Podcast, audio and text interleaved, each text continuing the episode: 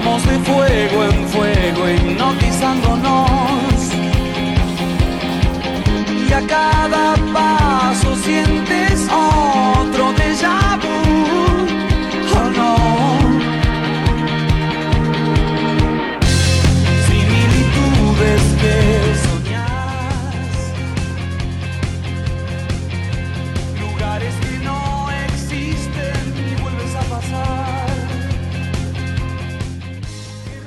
Bienvenidos, bienvenidos a todos a nuestro programa semanal y ahora que hacemos por FM Marín 90.5. Maico Dierna, que soy yo, le doy la bienvenida junto con Gaby Maidana y con Rolfi González que está en la operación. ¿Cómo andan? ¿Qué dicen? Señores, tenemos algunas buenas noticias para dar. Primero tuvimos un día alucinante, hoy espectacular, está pintado con ese sol increíble, sin nubes, una maravilla. ¿eh? Otra buena noticia, empezó septiembre, que es el mes de la primavera, ¿ok? A partir de ahora el invierno se deja de romper, o sea, eh, cada día se va, se va yendo, se va yendo a poquito y va a empezar eh, la primavera, las flores, todo ese tipo de cosas maravillosas que suelen suceder. Yo reconozco que soy un fanático de la primavera, pero sé que algunos con el tema de las alergias no suelen ser tan fanáticos, pero bueno, pero es lindo la primavera, es, es como... Yo lo, pa- pa- para mí me- hago el paralelo con el viernes, ¿no? Es como todo es posible. A partir del viernes todo es posible, después tenemos a domingo y después el lunes que viene el garromba. Señores, ¿cómo están? ¿Cómo andas, Gaby? Hola, ¿Todo Mike, bien? ¿Cómo estás? Yo soy Sí. re alérgica, pero soy re amante de la primavera, de septiembre, ¿Te la y de todo el verano. Bien, sí, Gaby, sí, sí. Gaby era mía. Muy bien. Sí, sí, muy bien. aunque sea psicológicamente, hoy tenemos que sentir que hace calor, ¿no? Es aunque, cierto. Aunque está hermoso el día y Sí, hubo bueno, sol y se hay el sol. olvidate.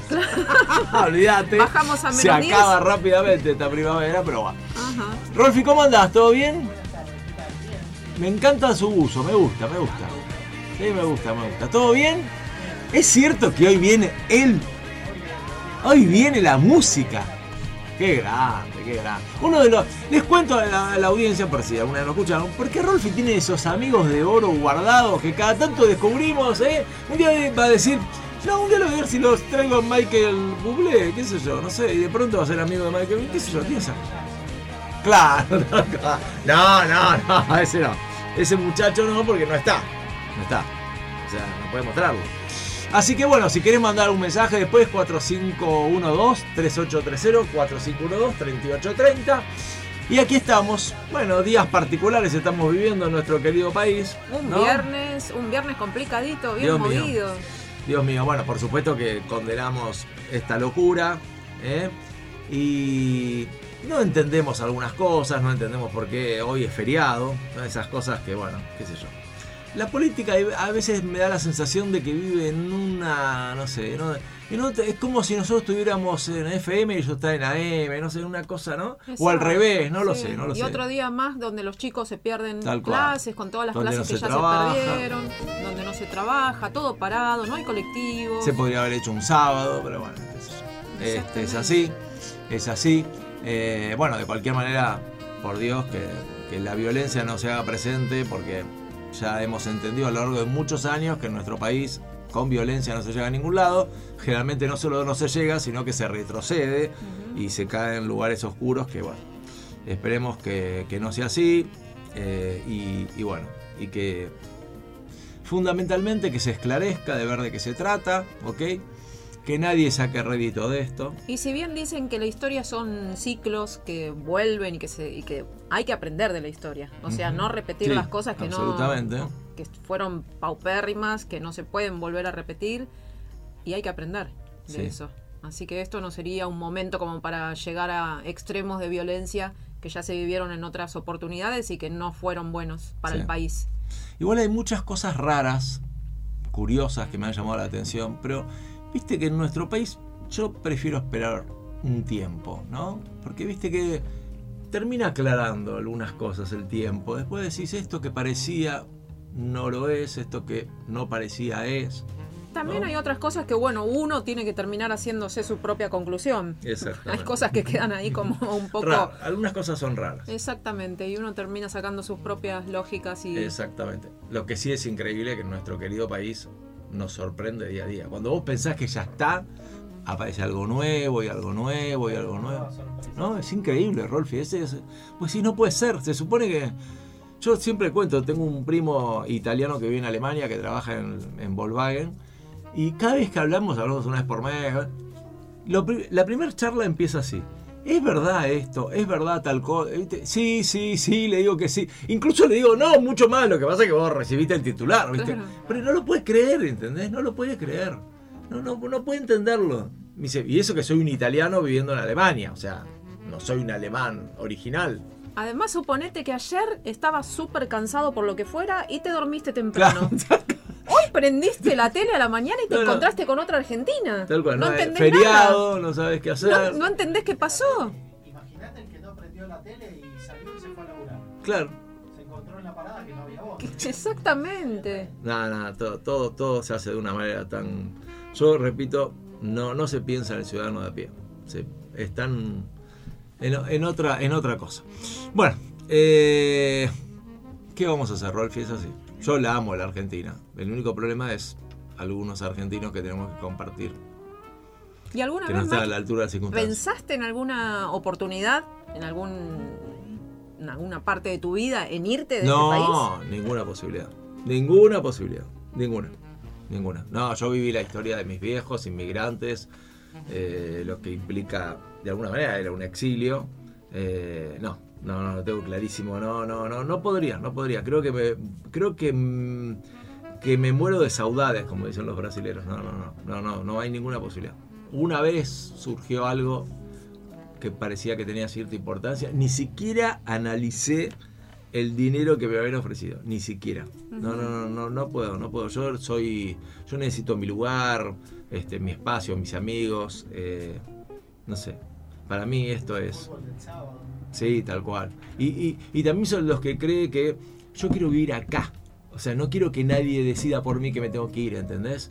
Creo que tenemos derecho a vivir acá y a vivir bien. No puede ser que le, le tengamos que dejar el país a, digamos, a la gente que lo único que hace es preocuparse por su, por su ombligo. No, no, no, no hay ninguna posibilidad. Y lo lamentable es que cada vez más la juventud se siente como inyectada o, o tratando de buscar posibilidades afuera. Tal cual. Y acá tenemos mucha gente que eh, se recibe, son profesionales, son muy capaces y terminamos perdiéndolos. Tal cual. ¿Y Rolfi, vos, Gaby, les pintó alguna vez la fantasía de irse? Alguna vez tuve No se te escucha mucho, Rolfi. ¿eh? No se te escucha. No. Ahora sí. Ahora me van a escuchar, Sí. Estaba entrando por el, Ok, ok. por el costado. Eh, alguna vez tuve la oportunidad eh, laboralmente de irme y la rechacé. Mm, Eh, y hoy en día sí lo, lo pienso. ¿Sí? Sí, sí, sí, por ahí más adelante. Complicado, ¿no? Por la edad también. Bueno, a ver, no es lo mismo de los 30 que. Ah, sí, pero bueno, lo que pasa es que ya es otra etapa de la vida, entonces eh, por ahí en cuatro o cinco años a lo mejor cuando los Sí. chicos ya estén establecidos, este, si es que ellos no se han ido, eh, tal vez nos vayamos. Mira. ¿Vos, Javi? Yo justo un año antes de marzo del 2020, que es cuando estalló todo y la cuarentena y todo, Ajá. estaba haciendo todos los trámites para irme a Italia. Mira. Ya había tenido contactos, ah, lo estaba haciendo como con una visa estudiantil, Sí. ya había arreglado con la escuela Leonardo da Vinci y todo, había tenido tres entrevistas intermedias, me iba a Italia, no me importaba cómo, Mira. la iba a remar, iba a empezar de cero, no me importaba. Había hablado con mucha gente que estaba viviendo allá, había empezado a estudiar italiano y todo. Y estaba decidida y estalló todo. Y yo dije, esto es una señal que no me tengo que ir. Es una señal de que si me hubiese ido, hubiese ido todo peor de lo que está ahora acá en Argentina. me preguntaba eso en marzo del 2020, cuando pasó todo esto de la pandemia y la cuarentena. Pero fue exactamente así. Esa fue la primera vez, si bien ya había antes un poco eh, fantaseado con eso, nunca había realmente tomado la iniciativa. Y un año antes me había puesto realmente las pilas, lo había hablado con, no con mi familia, porque sé que si le- se lo decía a mi mamá me iba a tratar de convencer para no, eh, pero sí con amigos había hablado y les había dicho, no me importa, yo la voy a hacer y, y estaba decidida y ya había empezado a... a- los La- trámites los y todo. Gestionar todo, sí. Exactamente, y bueno, y pasó esto después, Mirá. así que no sé si fue una señal. Pero bueno, sí. acá estamos. Aquí estamos, es verdad. Sí. Y hablando de estar, ¿La UP está o no está? ¿Qué la, UP, noticia? la- la UP es como el sol, siempre está. Ah, bueno. ah, bueno, Aunque tipo- no lo veamos, siempre está. El tipo recurre a un lugar común, me mato. Bien, perfecto, es verdad. ¿Cómo bata? Sería como bata. Claro. Escúcheme. No, no me ponga ese Salvando nivel, la no. distancia, salvando la distancia. No, no- no nos compares. pero- Es verdad. ¿Qué noticias tenemos de la UP, Rolfi? Bueno, tenemos eh, buenas noticias. La verdad que recuerda la famosa campaña del juguete que hicimos Sí. ah, allá por este principio de agosto, que era eh, recibir donaciones de, de los juguetes y, y que se fueron colectando acá y que esa- todos esos juguetes que, que se habían colectado de las donaciones de todas las familias de- del colegio se distribuyeron entre el Plácido y una un colegio de Venado Tuerto. Bueno, lo de Venado Tuerto, recuerdan que había salido semana pasada. Eh, iba a salir para el sábado pasado, se iba a festejar allá el sábado pasado, iban a festejar el Día del Niño en ese colegio y se tuvo que suspender por la lluvia, así que se terminó realizando el festejo del Día del Niño el día martes, este martes. Y la verdad que los chicos estaban súper contentos porque se recibieron un montón de juguetes, organizaron las maestras una especie de día de actividades de, de juegos, les dieron la merienda, unos panchitos y bueno, y después cada chico podía ir y elegir el juguete que más le gustara. Así que cada niño se acercó a donde estaban los juguetes y fue eligiendo. Y, nos llegaron algunas fotos de los chicos que habían elegido con su juguete en la mano. La verdad que muy gratificante ver las fotos esas, las caras de los chicos con esa alegría enorme de poder tener eh, el juguete que a lo mejor su familia no les podía dar. Inclusive llegó una mamá de un mensaje de una mamá que también decía algo similar y decía sensacional y muchas gracias, eternamente agradecida por poderle haber brindado a mi hijo la posibilidad de tener un juguete el día del niño que yo no se la pude dar. Este, así que to- todo eso, todos esos mensajes y esas fotos este, sirven para agradecer a nuestra comunidad que como siempre responde y responde con creces y en esta, en, en esta ocasión, una vez más, se pudo cumplir el, el objetivo ese. Así que eso cerrado. Y después, eh, bueno, viene ahora eh, próxima actividad general, es la de la peregrinación a Luján, el primero de octubre. Ya se empieza a organizar, ahora el viernes que viene tenemos reunión con, con Andrés para avanzar en lo que es la organización.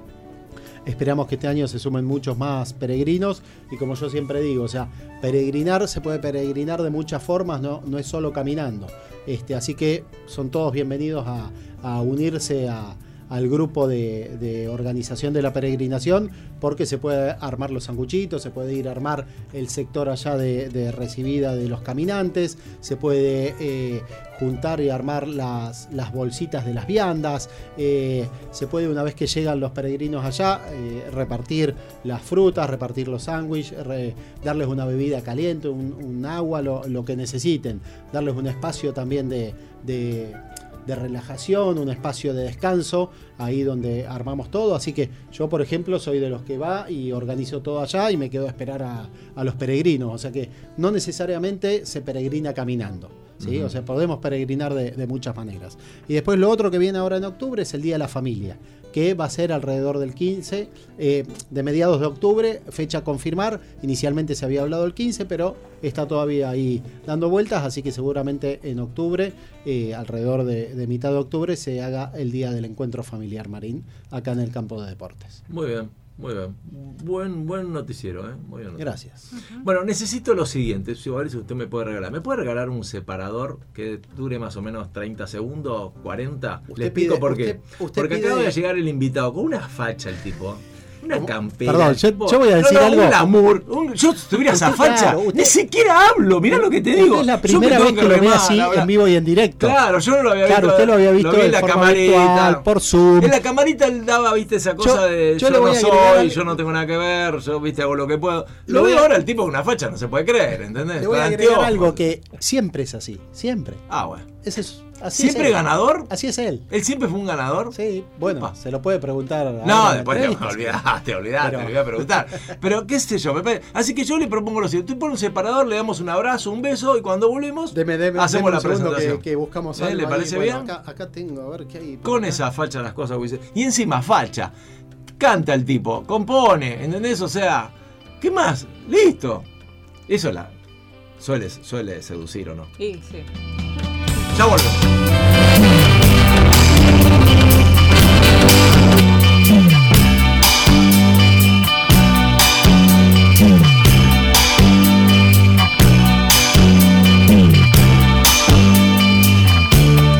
Alguien me ha dicho que la soledad se esconde tras tus ojos y que tu blusa adora sentimientos que respiras.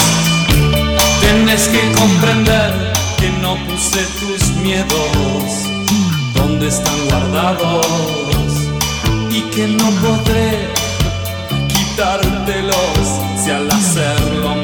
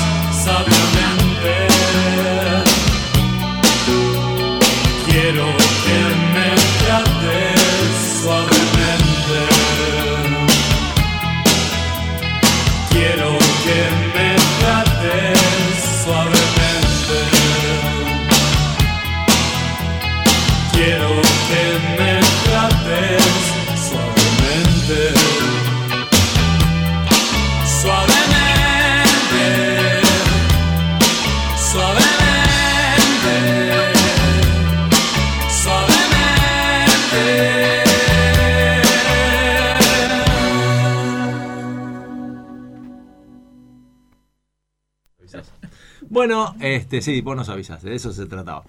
Bueno, este, quedé pegado, ahora quedé pegado. Te avisé, te hice que te un grito. ¿Cómo mandaste al Frank? Qué feo ahí con el aire que me sacar los tiraste. trapitos al aire. Qué bárbaro, te das cuenta. Me tiró al aire ahí, me dijo, bueno, listo. ¿Estás hueveando? Ok. Bueno, este, seguimos con ¿y Llegó. ahora qué hacemos? Llegó. Llegó, llegó.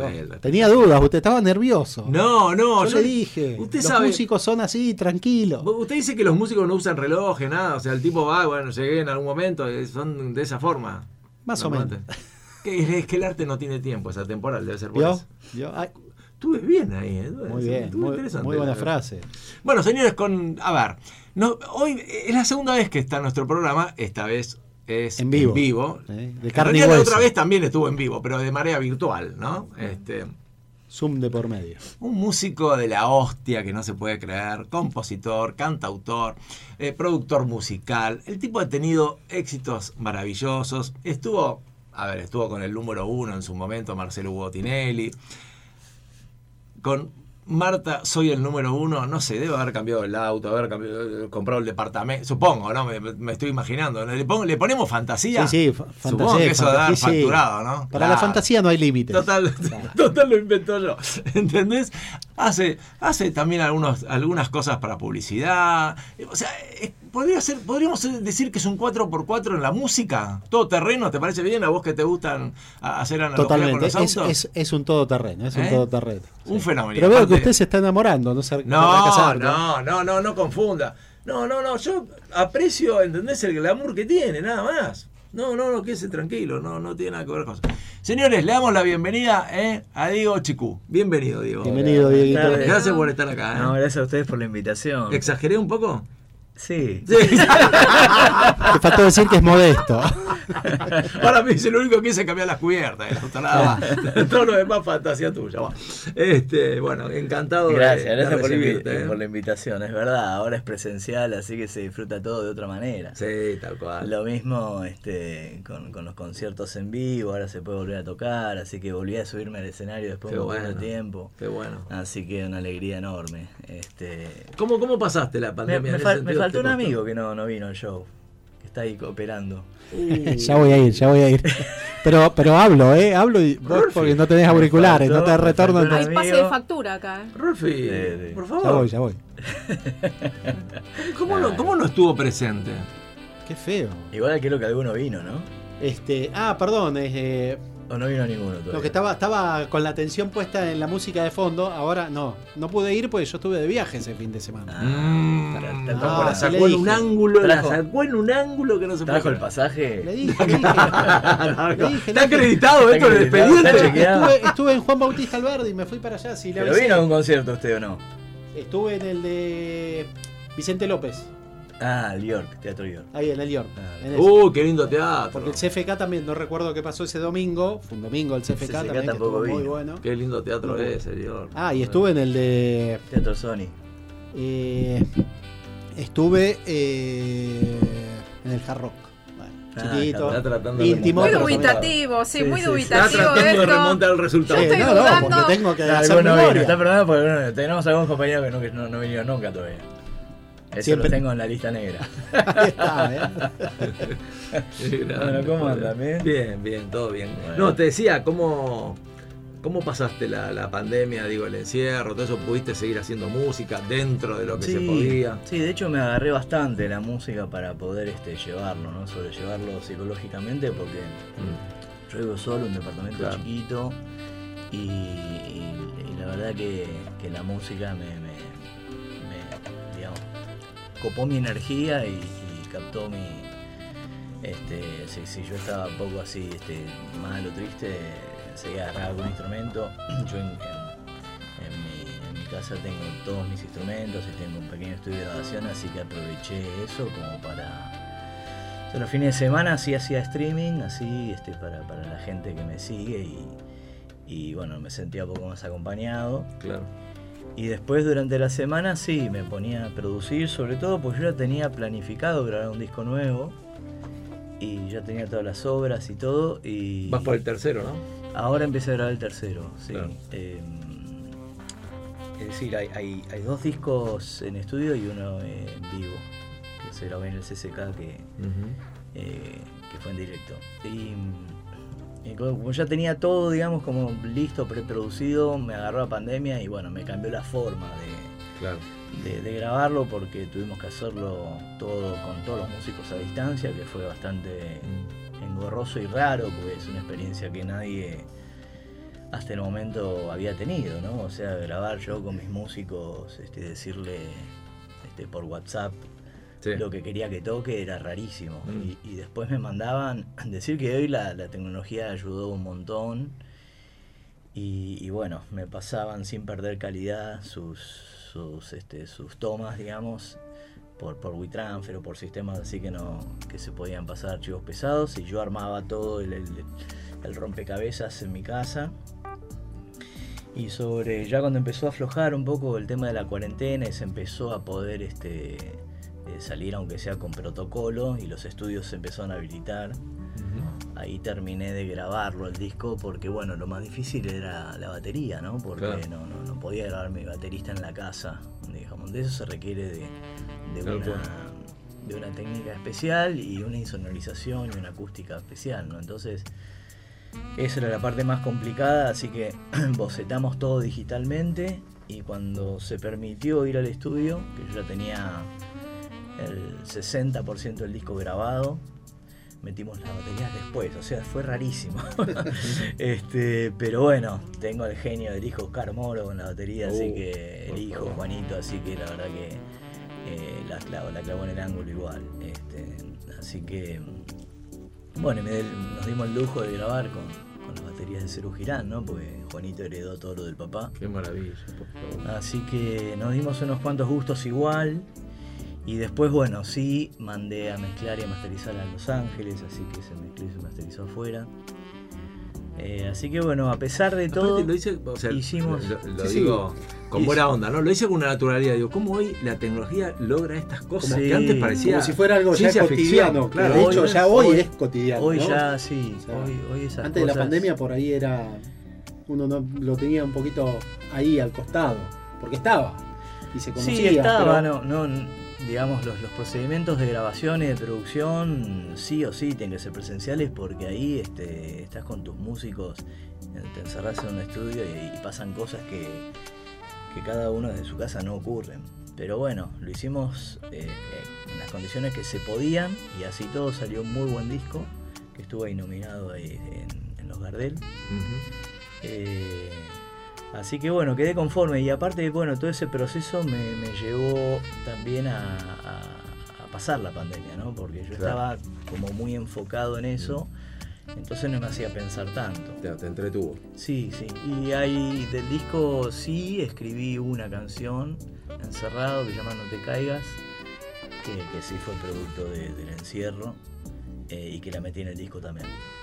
Así que, así que sí salió, salió un disquito que quiero mucho, en condiciones raras. Ahora, y esto de la tecnología, Diego, eh, a ver, por un lado mejora muchísimo, sabemos todas las ventajas que trae, pero en algún punto, eh, digamos, ¿se puede lograr cosas que en realidad uno no tiene?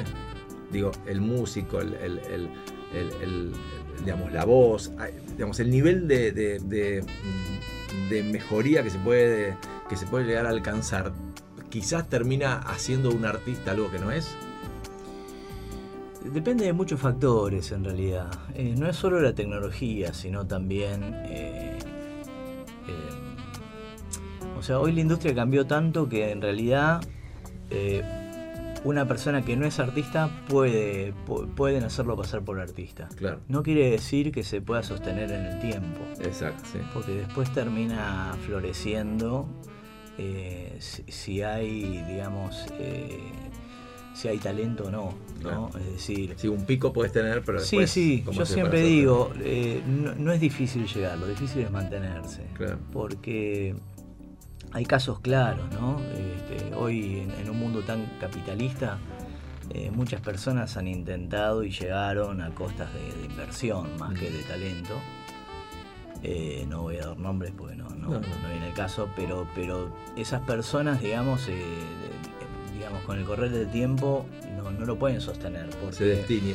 lo- claro, porque lo que logran con inversión es llegar ¿no? Eh, y visibilizarse y, que mucha gente los conozca. Pero después la gente es la que termina juzgando al artista. Es decir, eh, el que va a pagar una entrada o, o empieza a seguir una persona empieza a evaluarlo si realmente le llega a ese- esa persona, si, si para, para, para uno canta bien o canta mal o tiene, tiene el talento de, de- de hacerlo. ¿no? Entonces, eh, por eso esa gente después no se puede mantener y, y cae. ¿no? Eh, eh, por eso la industria está rarísima.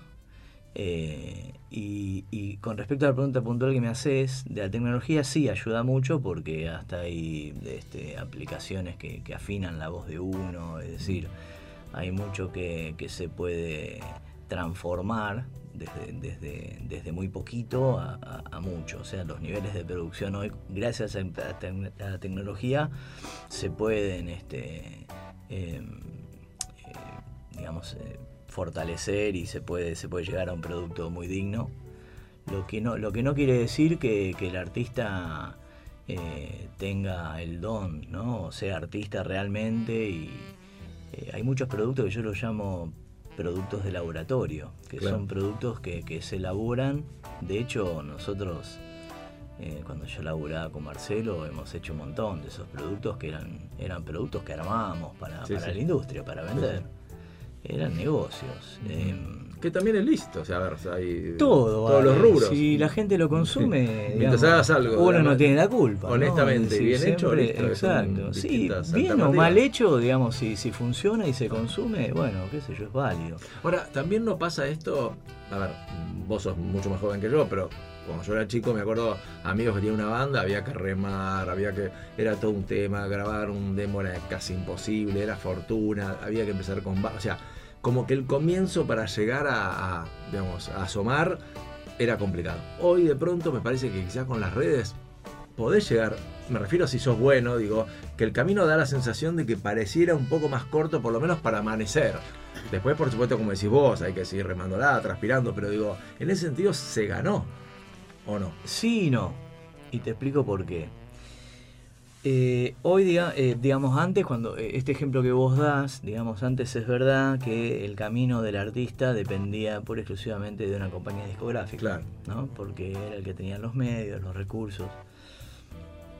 Eh, y, digamos, hoy no s- n- se puede prescindir de una compañía discográfica, pero a la vez la tecnología hizo también que todo el mundo pueda exponer su, eh, su arte, su Mm. música. Entonces, ¿qué pasa? Hay una...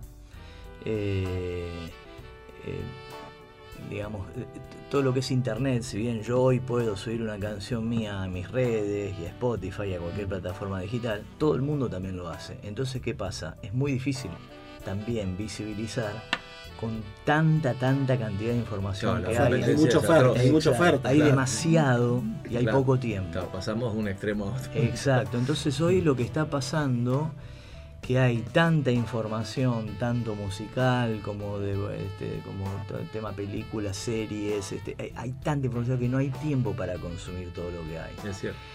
Entonces, primero las canciones ya no se escuchan enteras porque uno va picando de, este, de- de un tema a otro, va saltando de un artista a otro. Eh, el mundo por otro lado está como medio autista, la, la humanidad está medio autista, entonces hoy la verdad que ya tampoco eh, te puedo decir que una letra funciona de la misma manera que las letras funcionaban hace 20 años atrás Mira. porque la gente ya no está escuchando lo que se escribe. Entonces, yo hace poco escribí una canción que seguramente va a sa- salir en el disco nuevo, que se llama ¿Para qué? ¿no? Y habla un poco de, de esto, eh, que obviamente uno lo sigue haciendo, pero te preguntas un montón de cosas, ¿viste? Entonces, eh, una de las estrofas dice, ¿para qué escribir con tanta poesía o con metáforas si por ahí con el abecedario hoy ya es suficiente? Refiriéndome a un artista que con letras hizo Sí, o que sea, se escuchen millones. Jugando a lo seguro, Un eh, hit, hizo un hit. Hizo con un el hit con el. ABCD, bueno, Sí, sí, sí, no sí. de nombres, pero todos No, sabemos no, sí, Entonces sí. digo, eh, digamos, no es culpa del pibe que escribe eso. eh, digamos, que lo consume, claro, al final del día, como vos decías. o sea, Entonces, si, si lo eh, consumen, Exacto, exactamente. Entonces, eh, hay un montón de cuestiones que hay una transformación de la humanidad. Para mí, una involución humana muy grande. Se evolucionó por ahí en tecnología, pero no, no espiritualmente. Eh, entonces eso hace de que hoy sea difícil para quienes escribimos canciones con contenido poder hacer la diferencia en un mundo banal, digamos, ¿no? Eh, Interesante lo de las letras, ¿eh? ¿Coincidís entonces con esa frase que sostienen muchos que dicen que en una era donde está la tecnología y se supone que estamos súper comunicados con tanta tecnología que hay, es lo opuesto? Es lo opuesto.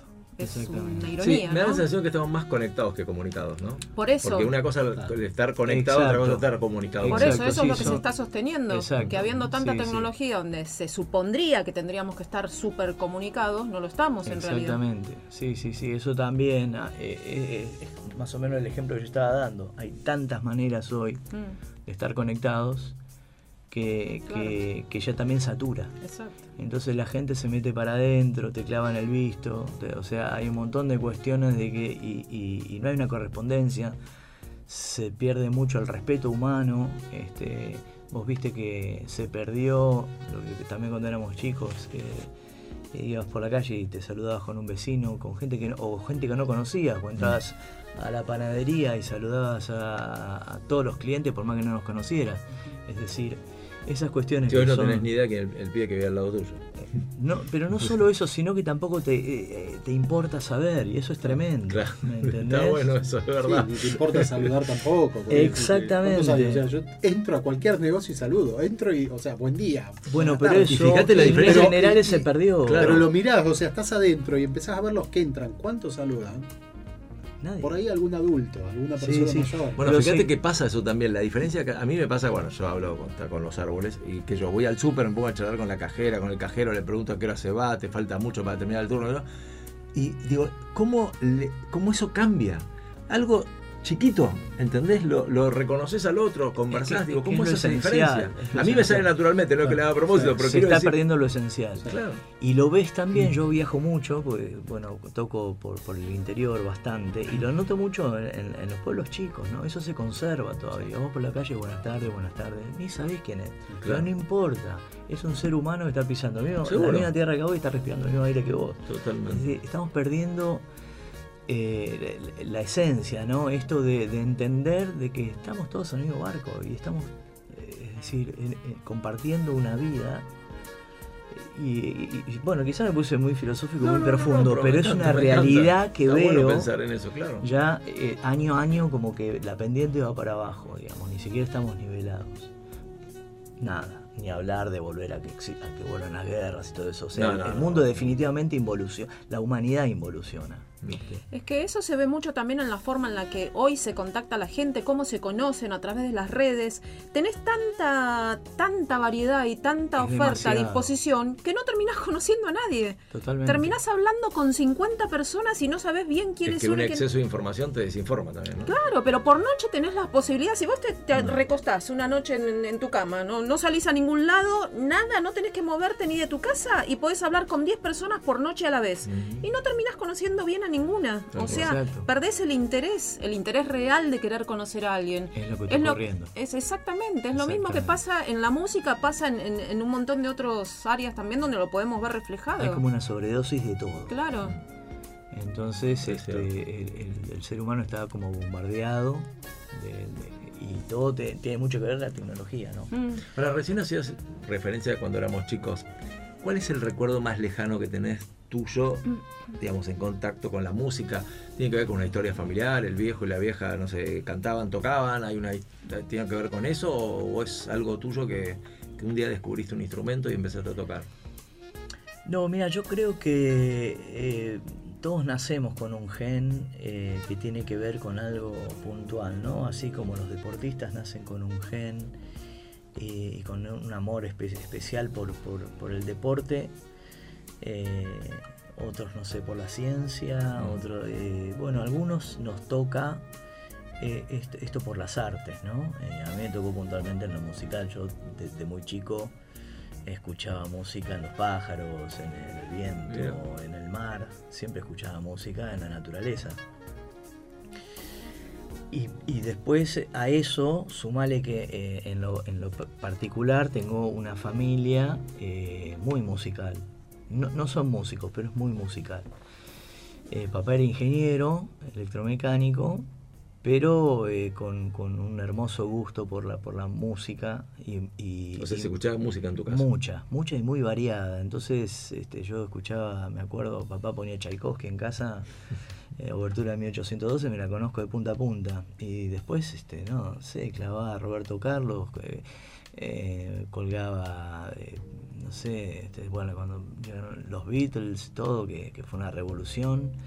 Este, Sí, muy heterogéneo, Muy, claro. muy variado y eso fue un enriquecimiento eh, me, me nutrí de mucha música. Aparte, una época nos fuimos a vivir a Córdoba, yo tenía 8 años más o menos. Y, y allá también eh, me nutrí de mucho folclore. Eh, empecé a tocar la guitarra de- a esa edad, tipo 6, 7 años. Y, con base en folclore. Entonces también tengo bases muy, muy autóctonas ¿no? de, de- del argentino de la cultura argentina, digo. Y entonces como que bueno, todo eso, escuchar tanta música variada en casa, tanto clásica como, como pop, rock, este, música popular, folclore, hizo que con toda esa información yo hoy, digamos, este, salga con cosas también muy, muy variadas, ¿no? Porque en mis discos aparte- tengo samba, tengo... Y aparte es interesante lo que decís. A mí por lo menos me transmite esto de voltear prejuicios, ¿no? De- Viste que hay gente, no, no, para mí el rock y el resto no está, o sea, vuelta. Digo, está bueno esto de que, bueno, que la Gorda Sosa en un momento empezó también a fusionarse con, con Charlie, con todos, y ahí empezó como una mezcla muy linda y muy enriquecedora para sí, todos, ¿no? Sí, en eso sí siento que hubo una evolución este, en la humanidad, ¿no? En, en, digamos, justo en esto que estás diciendo de, de- de no, digamos, no dejar a nadie afuera, de sentir que la música es una sola. Claro.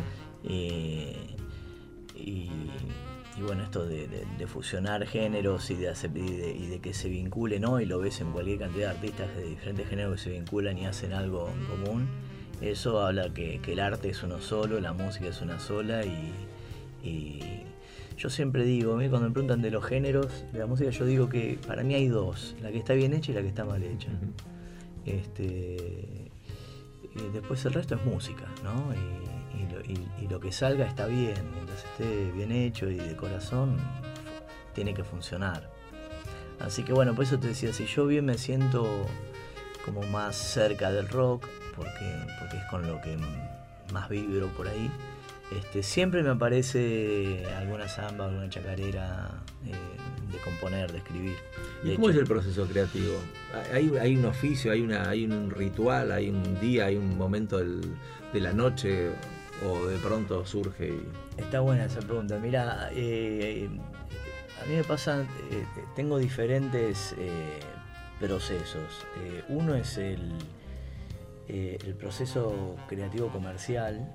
Cuando a mí, por ejemplo, me llaman de una marca, va, de Claro. una agencia y me dicen, mira, queremos hacer un chingle de 10 segundos para, no doy marcas, pero no Sí, sé, sí. Un, eh, un rollo de cocina, por Mm. decirte.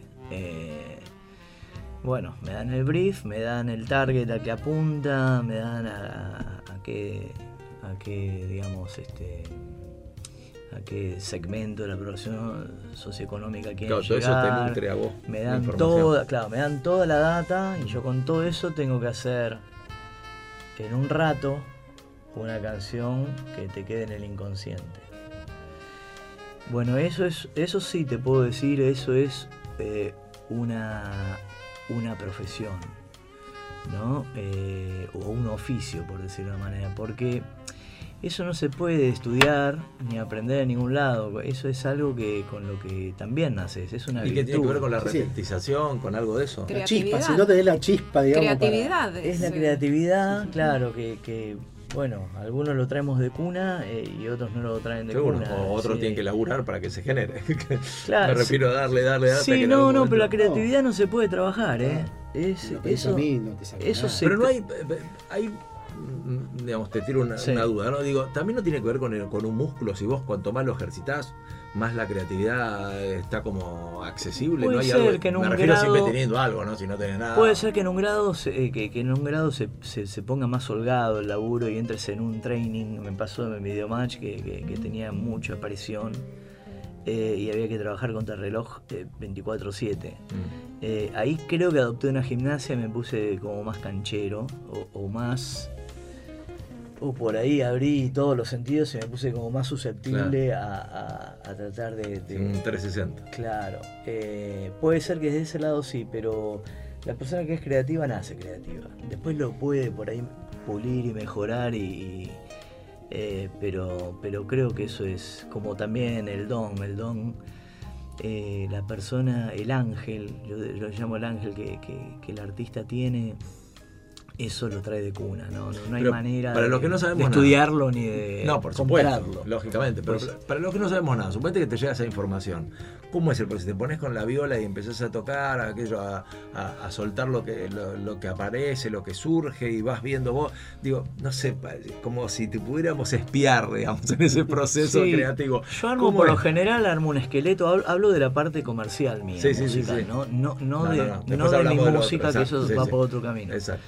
Eh, yo, con, digamos, con los trabajos, tanto sea publicidad como música para teatro, música para cine, eh, que he hecho de todo un poco, Eh, siempre primero armo, trato de armar un esqueleto, digamos, con, con los parámetros que me dan. La publicidad eh, es difícil porque por ahí tenés que resolver en, en 10 segundos Sí, sí, totalmente. un- una canción que, que- que sea pegadiza, que funcione, que, tenga que decir exactamente lo que el cliente quiere, las cosas que quiera destacar, más allá de que hay que repetir la marca. Tengo, digamos, como un como una manera de trabajar, porque lo, hace- lo hago desde hace muchos años. Eh, y armo como un esqueleto y después empiezo a probar un montón de, al- de alternativas, tanto melódicas como armónicas. Y por lo general no me gustan. Y, y- y por lo general cuando empiezo no me gusta y no lo encuentro y no lo encuentro y no lo encuentro. A veces no lo encuentro y dejo porque me doy cuenta que no es el momento de que, apare- de que aparezca. En realidad eso. en algún momento aparece. Y, Claro. y no porque yo lo busque, sino Sí, porque sí. aparece. Lo que pasa es que hay que sentarte porque sabes que tenés que entregar el jingle en, en cuestión de, de horas a Es veces. el momento de inspiración, cuando baja. ¿eh? Exacto. Entonces, bueno, a, veces me subo al auto, me doy una vuelta y aparece manejando, por ejemplo, ¿no? Eh, y, a veces aparece de una. Toco cuatro acordes, enganché una melodía buenísima y me doy cuenta cuando es, ¿viste? Como que siento que es esa y no busco más. No es que busco una segunda alternativa. A mí me dio resultado eso, a veces, eh, a veces así todo, no, el cliente no me lo, no me lo compra, digamos. Eh, el problema es cuando por ahí el cliente no sabe lo que quiere. Ahí estamos, ahí es Claro. más difícil, porque por lo general Sí, sí, tal cual. no saben lo que quieren, no entienden de música, no entienden de nada. Incluso a veces "No, quizás no lo saben ni expresar". Suene como. Claro. no, ¿viste? Y, no, y algunos, ¿viste? Peor, algunos no sabés rapan peor y dicen. no, o los, los creativos de las agencias que te dicen, no, mira, lo queremos como un poquito más fresco.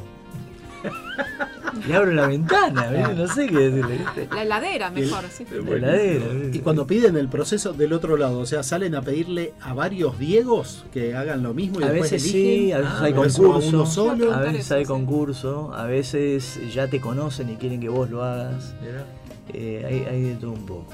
Eh, así que. Ahora, es muy loco. Yo me acuerdo, eh, había una propaganda cuando, cuando éramos chicos que se llamaba Danica Dorada. No sé si la llegaron a Era escuchar. para era para untar. Yo digo, eran 10, como me, me disparó lo de 10 segundos. Digo, ¿cómo en 10 segundos? Eso Sí, fue tan menos, pegadizo, menos, claro, sí. tan pegadizo. O sea, aparte se usaba para cualquier boludez. O sea, en un momento le cambiaba la letra y digo, Sí, sí. ¿cómo alguien en 10 segundos puede hacer eso y que te quede? Sí, sí, Es sí, hay muchísimos. inspiración ejemplos. increíble, ¿no? Hay muchos ejemplos de en publicidades históricas que, que han quedado en nuestro inconsciente y, y te canto uno y dices, uy, ¿te acordás de ese? Y te, te acordás enseguida, Claro. te, te acordás toda la letra. ¿Y te pasó, digo, alguna que no le tenía fe y que te voy a presentar esto que hoy y de pronto explotó? Porque también puede pasar, ¿no? Que, que- Sí, eh, eh, no tanto en publicidad, me pasó más en la época de la tele, ¿no? Ah. Cuando, cuando vos decías de Marta y todo Sí. eso, que fue algo que no, no nadie esperaba. Salvo Marcelo, que fue el único que Triple disco de platino, ¿eh? Cuadro. Cuadro. ¿Y cómo fue?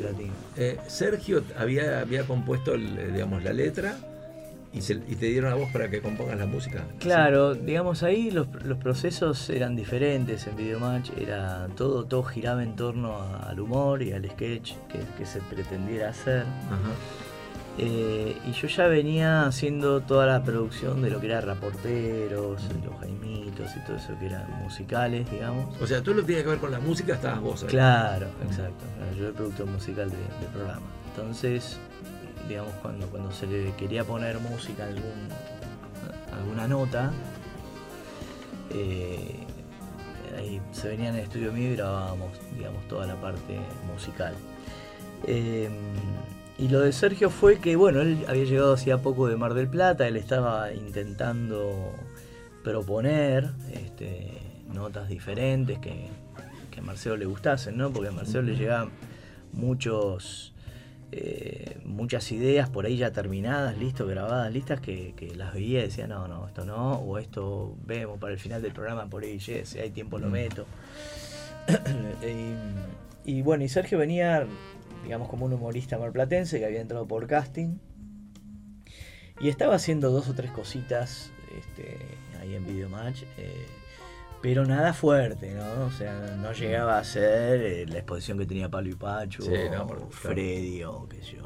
eh, o José María ya con Diego Pérez, que, que eran notas que... Ya yo estaba en ese momento también. ya yo estaba con los gauchos. Claro, tal Estaba cual. con los gauchos, Sí, con y el corto. Que con él, ellos hacíamos bastantes cosas, pues hacíamos chacareras y qué sé yo. Sí, había cosas fútbol en el recuerdo, eso era. Claro, eso era. Pablo y, y Pacho y que yo. Y Marcelo le daba como más protagonismo. O sea, como que estaban los humoristas de la- las primeras líneas. Seguro, sí. Como están todos Y después lo que entraba, como cuando llegaban todos los uruguayos, qué sé yo, que, que llegaban así como en un grupo. Y Marcelo los tenía más este, este, del montón. Y Sergio, bueno, pero estaba, se hacía uno que era el diariero, que contaba chistes. Eh, Pajarrito, otro, bueno, eran cosas así. Pero un día eh, me llaman ahí de la producción y me dicen, mira, vamos a probar con Sergio, Marcelo dio el ok de, vamos a probar una nota, hacer, vamos a hacer una parodia de un programa de bailanta y necesitamos una cumbia. Entonces, eh, necesitamos que hagas una cumbia. Le digo, bueno, pero mirá, nu- nunca hice una cumbia, está claro. pero bueno, pero bueno, ¿viste? No, hay hay cosas básicas. El cerro en negra, abajo tumbado y un pianito y tal. Eh, la base. Claro. Los ¿viste? O sea, ingredientes sabía cómo era.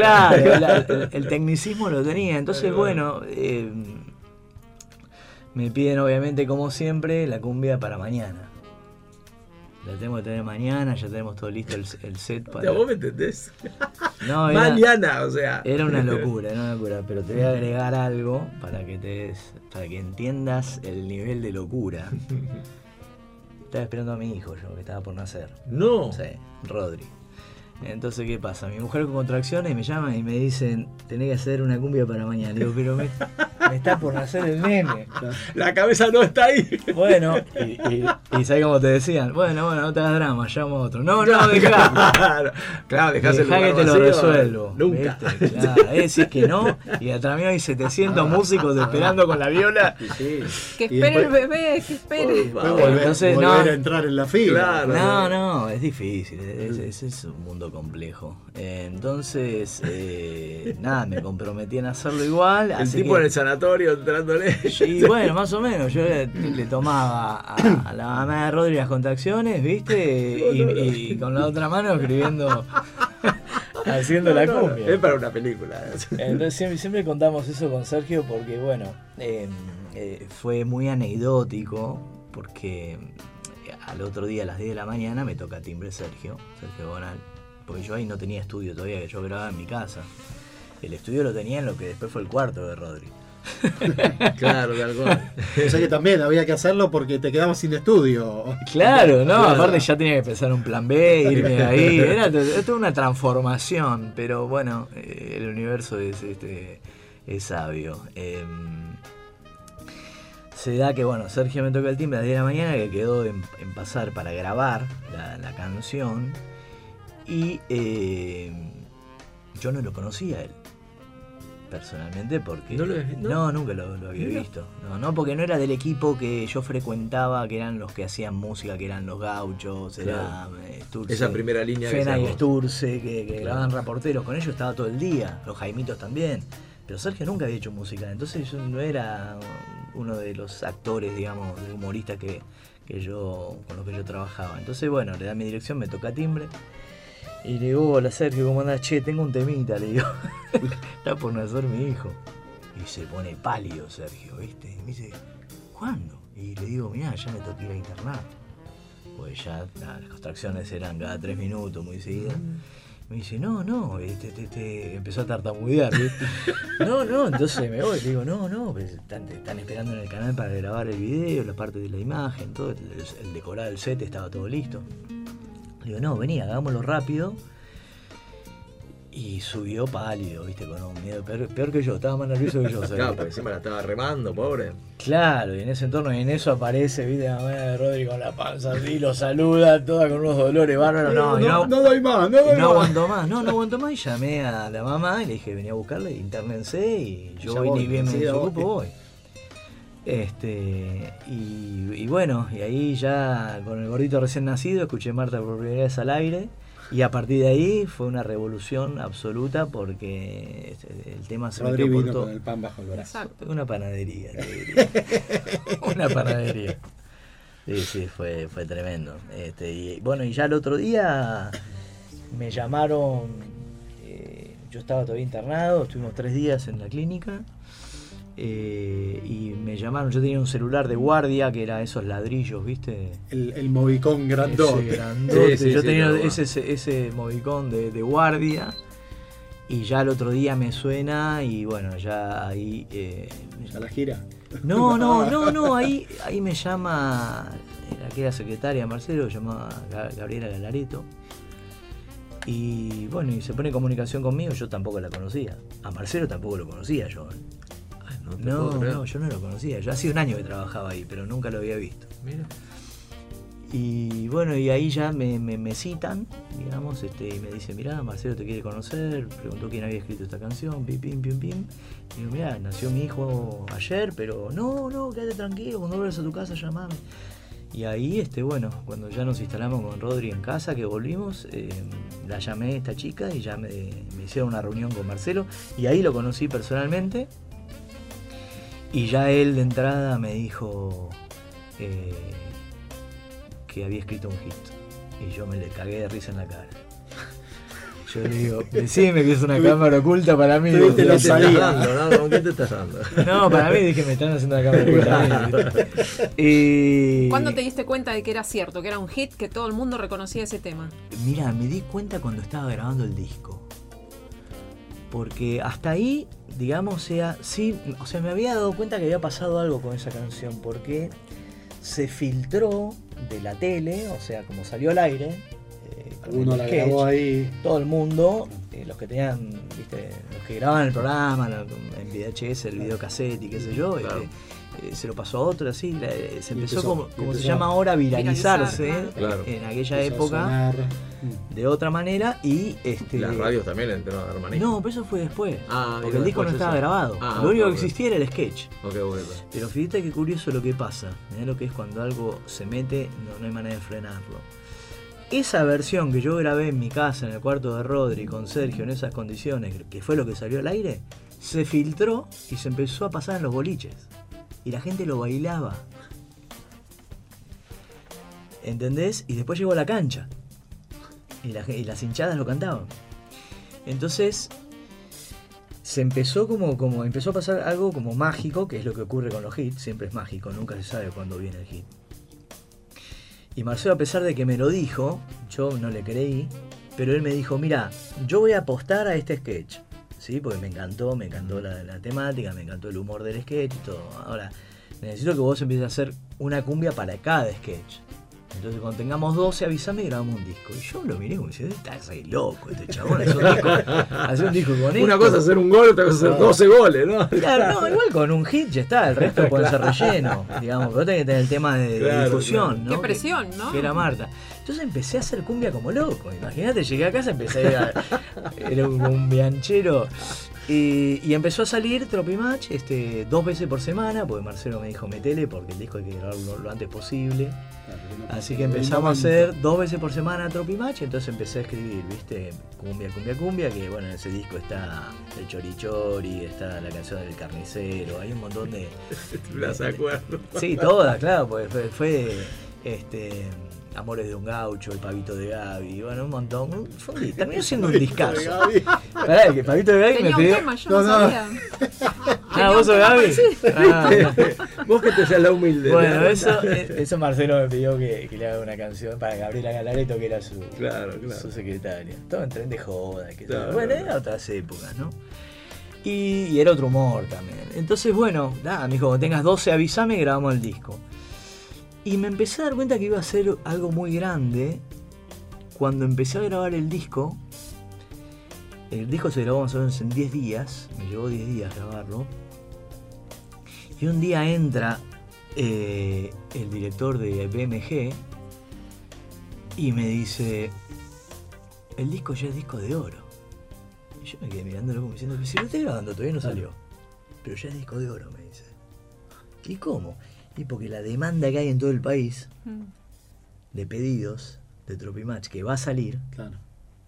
ya suma un disco de oro. La yo preventa, eh, la preventa era. ya, esto es una locura.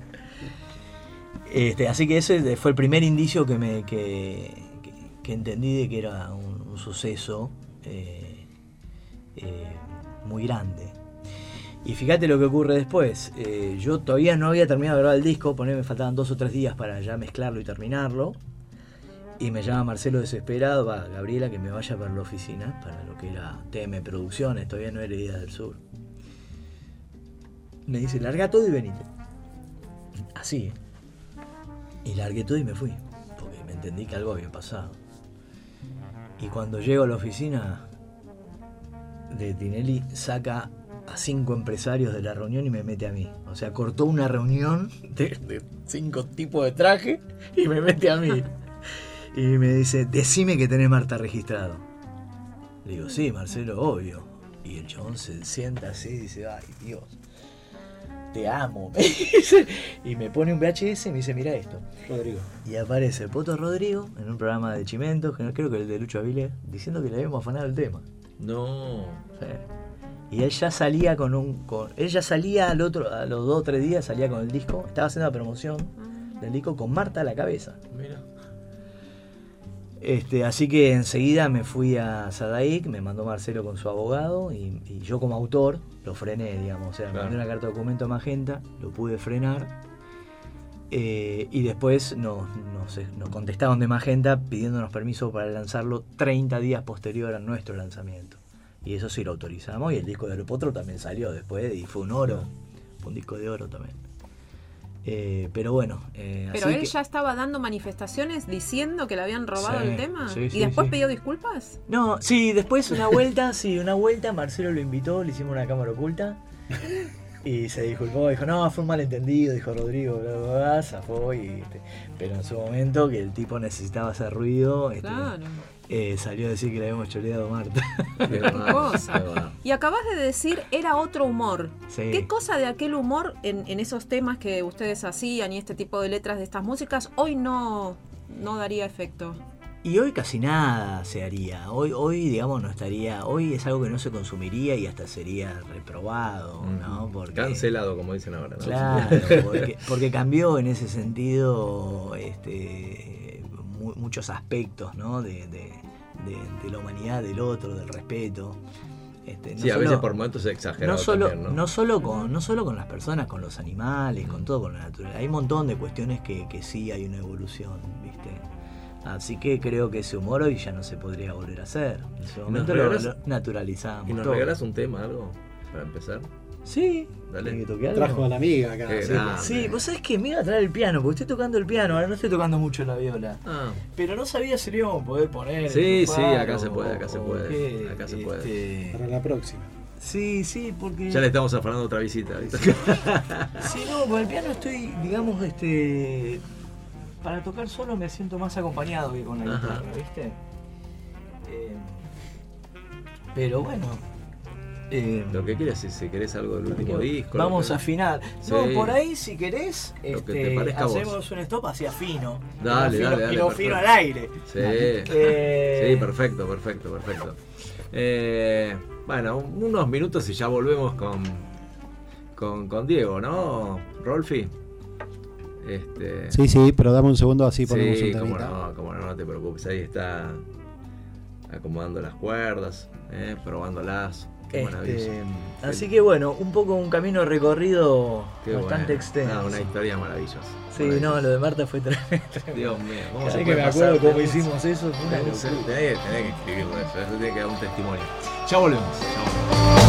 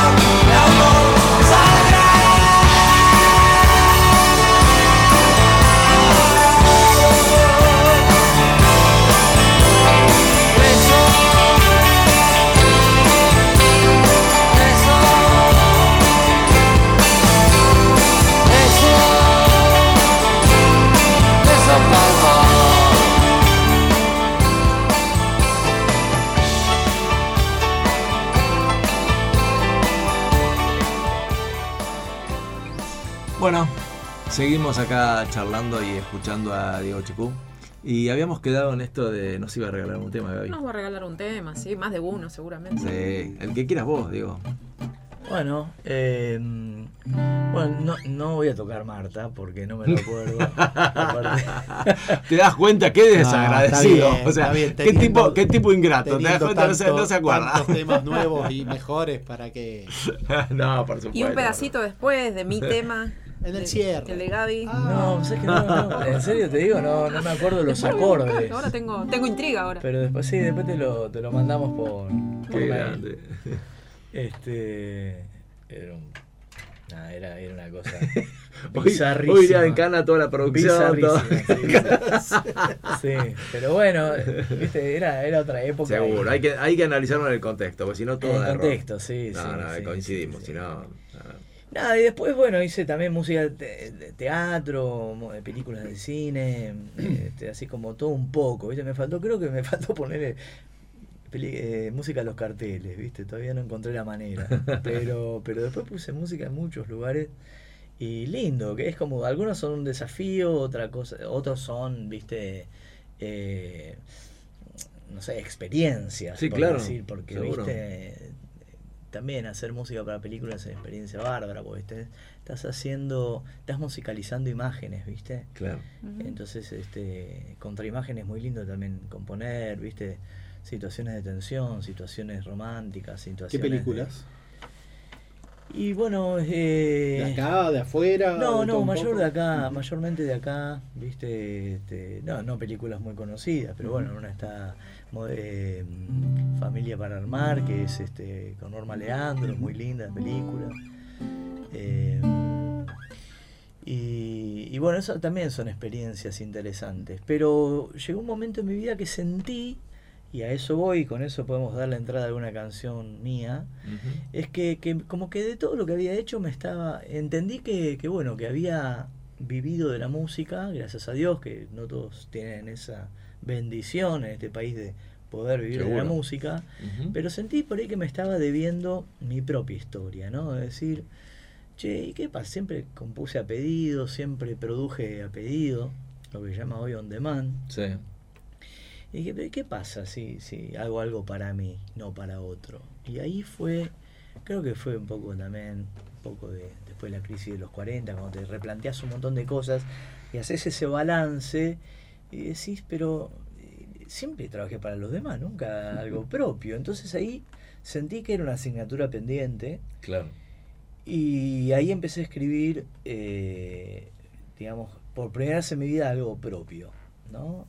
Para mí. Entonces ahí apareció un montón de información que yo tenía seguramente guardada.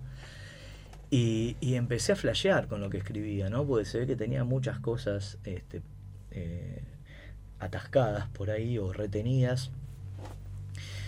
Y empecé a asombrarme yo mismo lo que, lo que salía de mí. Y eso, volviendo un poco a lo que hablamos en el bloque anterior, va por otro lado del proceso creativo.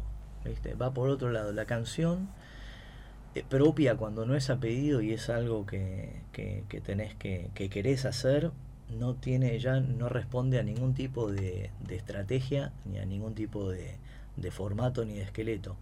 La canción, eh, cuando llega, llega, y llega de la manera que menos te lo esperás, eh, y llega como, como si fuera un... eh, no sé, es, es terrible cuando baja esa información, que obviamente tenés que estar permeable, ¿no? Porque son vibraciones para mí universales, es algo que, cap, que, cap, que captamos los que, los que tenemos cierta sensibilidad Sí, claro. Eh, a cosas que, que, que están por ahí dando vueltas en el universo y pienso que somos como una antena los que escribimos, ¿viste? En tanto música como letra. Y ahí me empecé a enamorar de este proceso, de esta parte nueva en esta etapa de la vida, ya adulto, este, de, de decir, wow, qué loco escribir sin ningún tipo de, de, de parámetro, porque no me están diciendo, mira, esto tiene que durar tanto, o esto tiene que hablar de esto, o esto tiene que nombrar cierta cosa. Acá fluyo. Entonces eh, me empecé a enamorar de esto, porque no lo había experimentado nunca, no había- nunca había escrito una canción para mí, siempre había escrito para los demás. Eh, y bueno, y ahí eh, entendí de que de que esto que, que yo estoy haciendo ahora, porque arranqué a- como cantautor hace muy poco, en 2018, eh, es como una faceta nueva para mí y estoy totalmente enamorado de lo que hago ahora porque es un canal de expresión tan, tan poderoso y tan, y tan sanador, Mm. ¿no?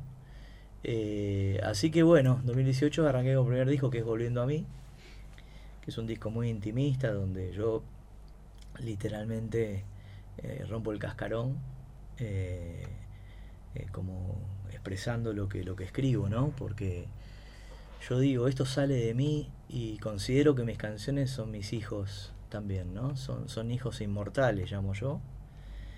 Y entendí de que mi misión en esta vida es esta, digamos. Yo, yo vine a este mundo a hacer música, a hacer canciones y a dejar huella eh, con mis canciones, ¿no? Y el día que yo pase a otro plano, las canciones quedan en este mundo Es que para mí el artista... eternamente. Es muy loco. Yo te iba a decir eso, digo, para mí el artista como vos, eh, al crear, esa creación pasa a la inmortalidad, o sea, va a quedar siempre, no hay manera, siempre. no hay manera de eso.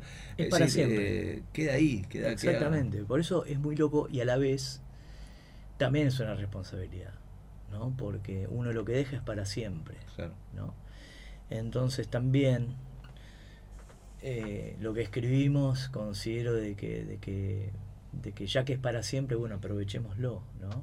Si vamos a dejar un mensaje que sea en pos de la humanidad. No, y aparte el poder que, que, que, bueno, yo creo en Dios, digamos, independientemente de lo que creas vos o no, digo, hay alguien divino que dijo, no, esto es para vos. Y tenés un... Sí. es maravilloso eso. Yo creo que en realidad lo hace con todos nosotros. Claro, a digamos. cada uno le dará un Yo también soy creyente, yo también Claro. soy creyente. Y yo creo que a todos, con todos, lo que pasa es que algunas personas no logran saberlo nunca. Claro, Esa es la gran diferencia, ¿viste? muy cierto. Yo entiendo que todos venimos con una misión, Y algunos las descubren y otros no. Eh, algunos pasan sin pena ni gloria, pasan desapercibidos con esa misión, nunca, nunca se dan cuenta. Por ahí saben más o menos lo que les gusta, pero no entienden realmente por qué nacieron y qué vinieron a hacer este mundo. Y otros tenemos la bendición de habernos dado cuenta. Entonces, por eso hoy, digamos, desde que arranqué como el primer disco volviendo a mí, yo no paré de escribir, porque entendí de que, de que a esto vine. Entonces, hoy soy una máquina creativa natural. Mira, te voy a contar un pequeño cuento que nos contaron nosotros en el secundario, que hablaba de eso. Decía que eh, un rey pasaba por un, con su carruaje por un lugar y ve un mendigo que estaba durmiendo. Y entonces le dio pena y le dijo a, su ordenanza, bueno, que- que frenara, bajó y le puso una moneda de oro en el bolsillo del mendigo. Y el rey le dijo, bueno, cuando se despierte se va a dar cuenta que le va a cambiar la vida. Y se fue. Al cabo de un tiempo, uno o dos años, pasa nuevamente el rey y lo ve al mendigo en el mismo lugar, durmiendo. Y entonces se queda pensando en qué pasó con esto. Y entonces lo despierta y bueno, charla con él y empieza a investigar a ver qué había pasado con eso. Y él le dice, no, la vida siempre es igual y no demás. Y el rey le dice, pero yo te había dejado una, una moneda dentro de, de tu bolsillo. Ah, nunca se me ocurrió revisar. Esto como moraleja Claro. tiene que ver con lo que decía Diego recién. Exacto. O sea, muchas veces nosotros ni siquiera miramos para adentro a ver lo que tenemos. Y capaz que tenemos mucho más de lo que creemos que tenemos y no lo encontramos. Y también hay una vos. letra de una canción que dice exactamente el mismo mensaje, que Ah, ¿sí? dice, todos tenemos alas para volar, nada más que algunos no saben para qué. O sea, Totalmente. Sí, sí, pasa por ahí. Por eso este, eh, eh, está bueno este, este mensaje, digamos, que estamos dando, porque, porque en realidad, digamos, venimos este, sin manual, ¿no? Todo sin manual, cada uno hace lo, lo que puede y como puede, pero sí es un eterno aprendizaje, ¿no? Este, hasta el día que, que, se, que se termina la vida en este mundo, es, es un eterno aprendizaje, digamos, no hay una edad para dejar de No, aprender. no, por supuesto. por Siempre supuesto. se aprende y tanto de lo bueno como de lo malo. Yo siempre digo, de las cosas malas te tenés que enriquecer, tenés que salir fortalecido y encontrarle la, la parte positiva. Y Absolutamente. de las cosas buenas disfrutarlas mucho, porque también van a pasar, ¿eh? Todo pasa, lo bueno y lo malo. Eh, como esa frase dice, nada es para siempre, nada es para siempre. Entonces, bueno, también entendiendo un poco esta filosofía de vida, también es que me, me puse a escribir mucho sobre esto. Por eso escribo canciones con mucho contenido, ¿no? filosófico por ahí. Eh, en un mundo donde nadie escucha, pero no importa. Yo no por eso voy a dejar de hacerlo. Tal cual, tal cual. Este, siempre alguien lo, lo escuchará. Y cantanos esa. ¿Cuál de todas? La que, la que habla de vos. Una de las que hable de vos. De ese corazón que abriste. Eh, bueno, mira, hay, hay varias canciones. eh, Volviendo a mí es un blues que escribí, eh, que es básicamente la historia de mi vida. Y la podría cantar. Dale, me, me encanta. Dice así.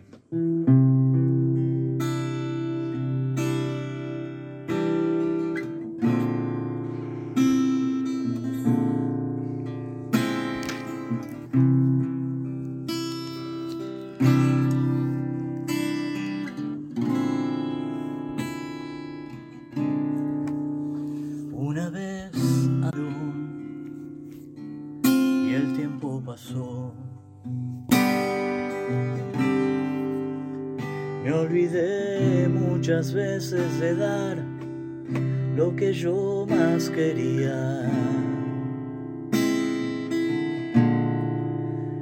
Me vestí de empresario y de clown y algún tipo sería.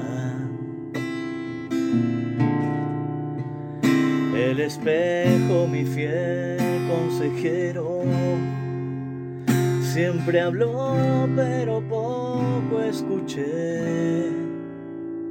Yo insistí en hacer otras cosas de las que puedo hacer. Y hoy de nuevo saco mi guitarra de su viejo estuche y trago el aire como para volver a cantar.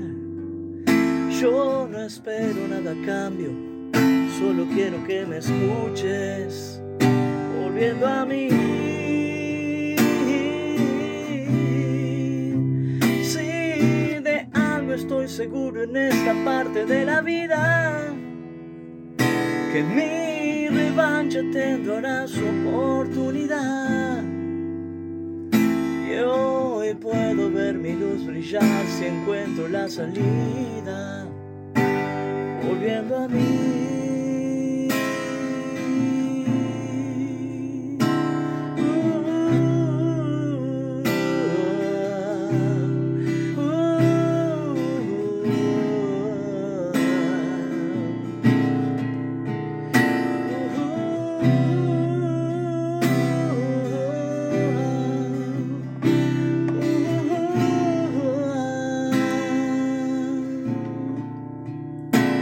Este mundo el que me llevó puesto. Fue esta jungla que me devoró. Cuántas reglas me impuso el prospecto y dejé de ser yo. Ya pasé media vida buscando entre piedra y camino.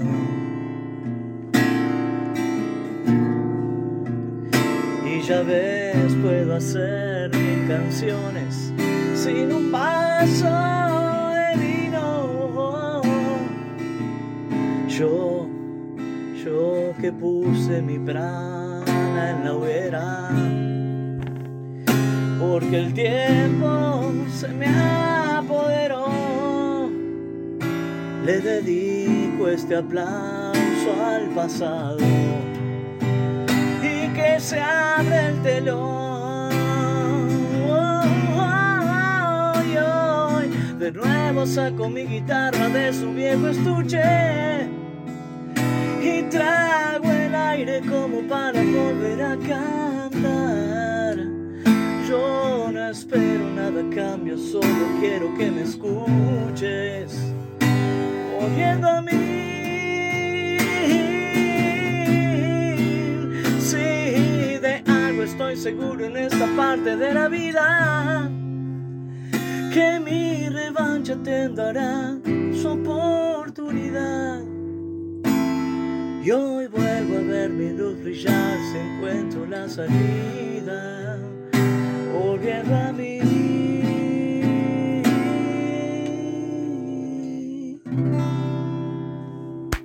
Muy bueno, muy bueno.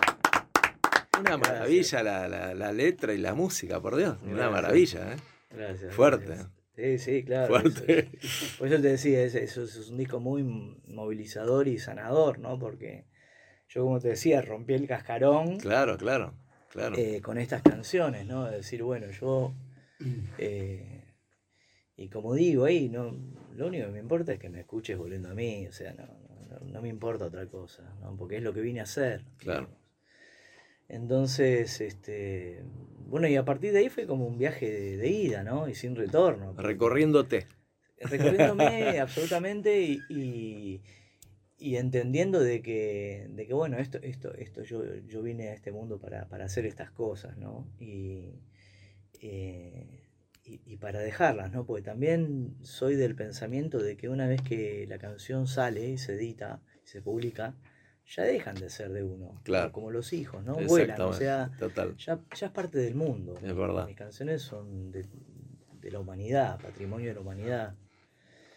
Eh, Y aparte que, que a mí lo que me gusta, digamos, de- de- del tema que, que tocaste es, es la precisión en las palabras de lo que querés decir.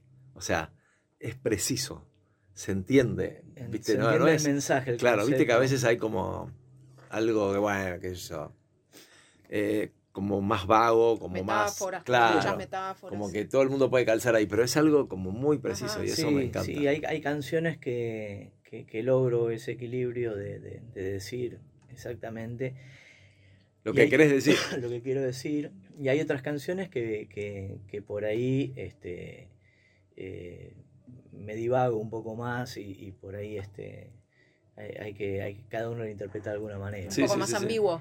Claro, exacto. Gaby, ¿qué querés preguntarle a Diego? Eh, ah, eh, bueno, un montón de cosas, pero me reservo una para el final, pero ahora te, ahora ah, te muy quiero... bien, esa me gustó. Sí, sí, sí. Esa me gustó. Pero ahora te quiero preguntar, ¿qué sentiste con la nominación a los Gardel?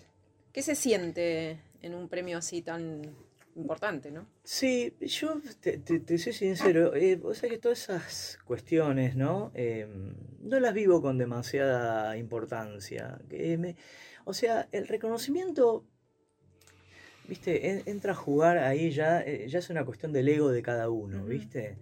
Pero el reconocimiento, yo creo que sí tiene que ser eh, propio, viste, no, Eh, o sea, el de los demás.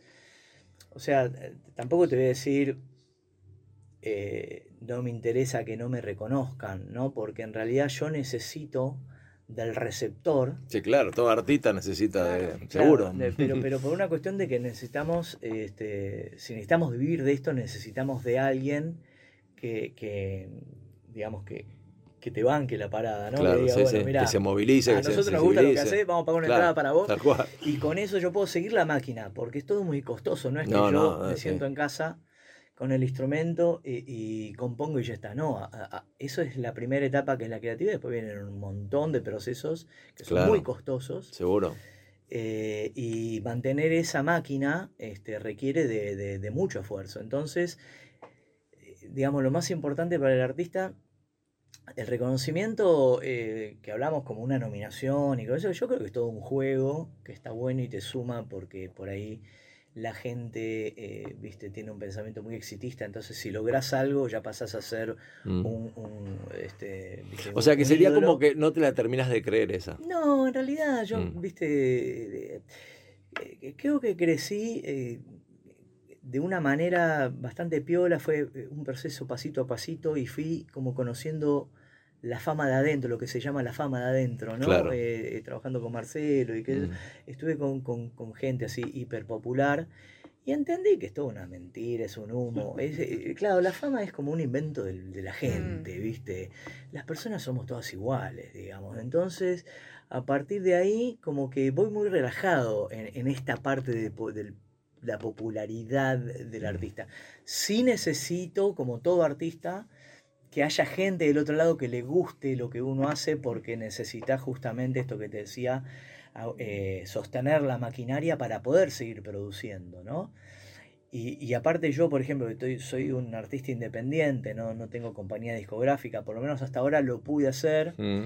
No sé hasta cuándo lo voy a poder sostener porque me encanta estar solo y no estar manejado, digamos, por, por ciertas condiciones que mucho no me copan. O sea, los discos los haces vos, los vendes vos, es todo, todo, todo, todo un- solo, Ah, exacto, todo solo.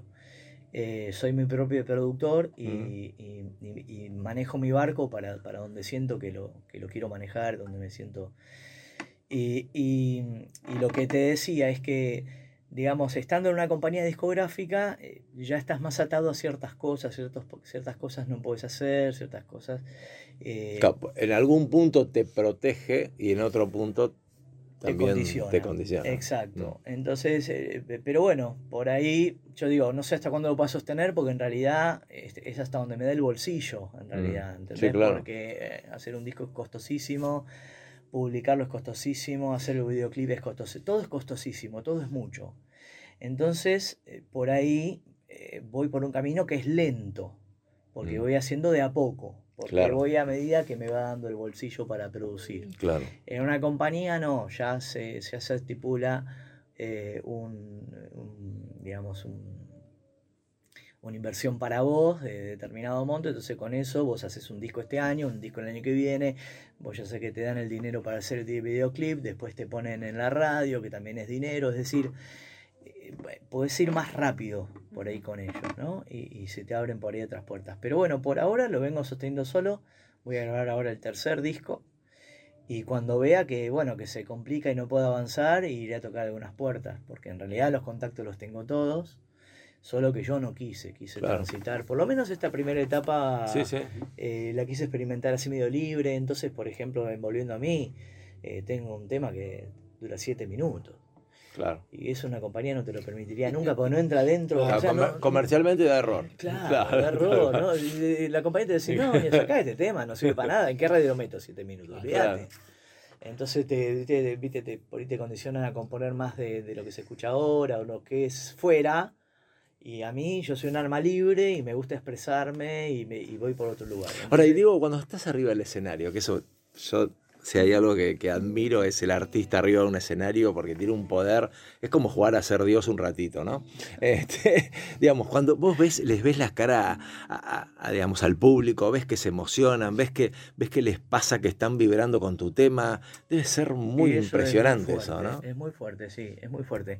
Cuando vos ves que están coreando un tema tuyo eh, y te acompañan y, y, eh, o los dejás que canten un rato solo una canción tuya. Dios, eso debe es una energía que es, sublime. es como, sí, es como eso, es como una lava de volcán así de, que, que te abruma, eso es una cosa. Aparte es un ego lindo, sano, no es un ego, digamos, tóxico, es un, es un mimo al corazón infernal. Sí, es lindo, es lindo porque entendiste que, que, bueno, que tu mensaje llegó al otro y te lo están devolviendo. eh, y el mensaje, de alguna manera, te lo da el público a vos. Entonces, Claro.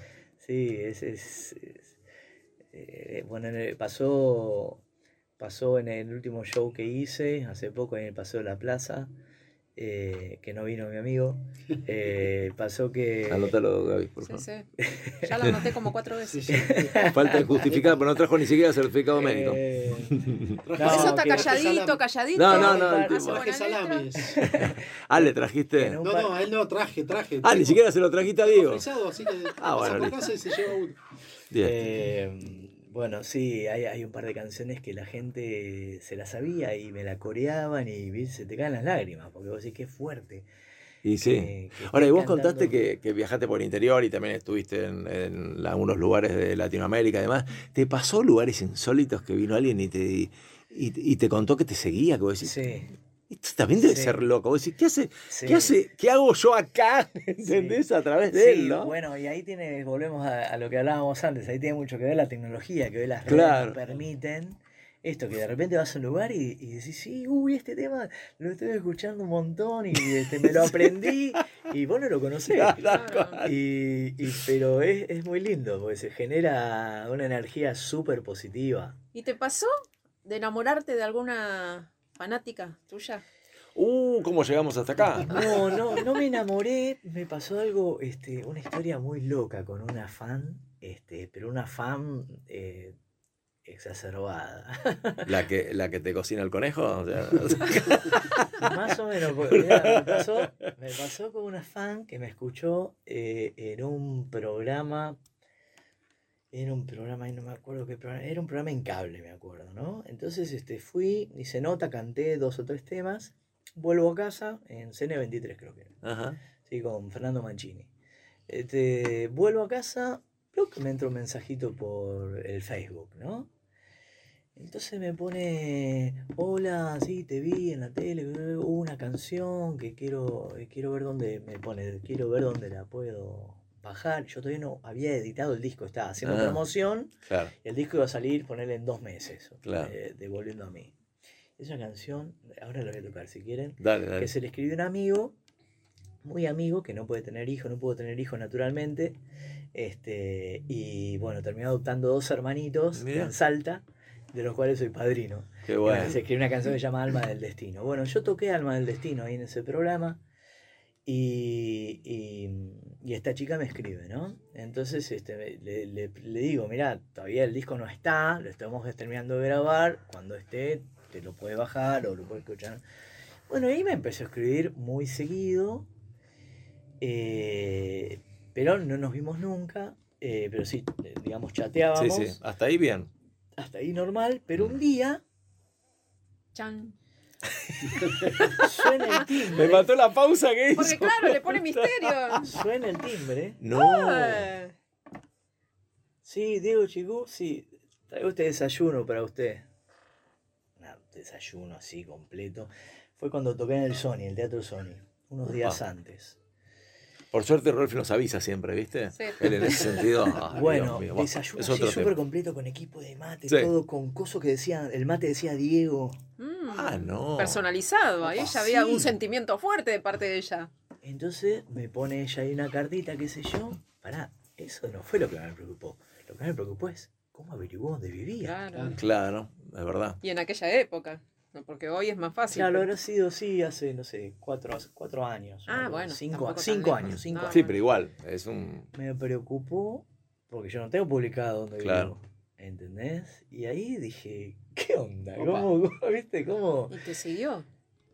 Claro, y entonces em- empezó. Y después te mandó, ¿te gustó el desayuno también? Sí, le- obviamente, obviamente que le agradecí, le Ah. digo gracias. No, lo, lo, lo para, paralizante ¿Te sería. está gustando la que- historia? sí, paralizante sería que te diga, te estoy viendo cómo estás comiendo ahora con esa remera roja. Porque después, claro, porque Dios después, mío. me, suponete, me dice, ¿qué hacías en tal lado a tal hora? No, no, no, tachame la doble. Opa. No, no, tachame no. la doble. Cerrame la 8. No, Te cerrame seguí, la- te seguí. No, tachame la doble. Claro, te estaba pero escúchame, ¿qué? No, me dice, estaba ahí de casualidad, pero, pero, pero, ¿de dónde vivís vos? Claro. No, me dice, yo vivo en Olivos, pero nada que ver con yo vivía en Villa Martelli, ¿viste? Claro, no, no. Ah. Así que, viste, o sea, eh, me empecé a sentir como intimidado, así como me empecé a preocupar, viste. Y me, ponía- escribía poemas. Y después, por ejemplo, porque, bueno, en un momento yo le pasé mi, mi, mi WhatsApp, viste. Mm. Porque, bueno, iba como avanzando la reacción, si bien nunca lo habíamos visto, pero después yo empecé a tirarme para atrás, Claro. porque dije, Claro, "Esa es una claro, como- desquiciada". tal cual. ¿Entendés? Y en un momento me pone así en el WhatsApp, pum, el celular tenía el ringtone, eh, mi canción de ringtone, ¿viste? Entonces, no, todas las mañanas me despierto con esto, así como se empezó a fanatizar. Ajá. Y después me, me, mandaba audios cantándome la canción ella. No. O sea, vos pensás una cosa, en el amor se idealiza al otro, ¿no? Viste que hay una frase de Lacan Sí, que dice, sí.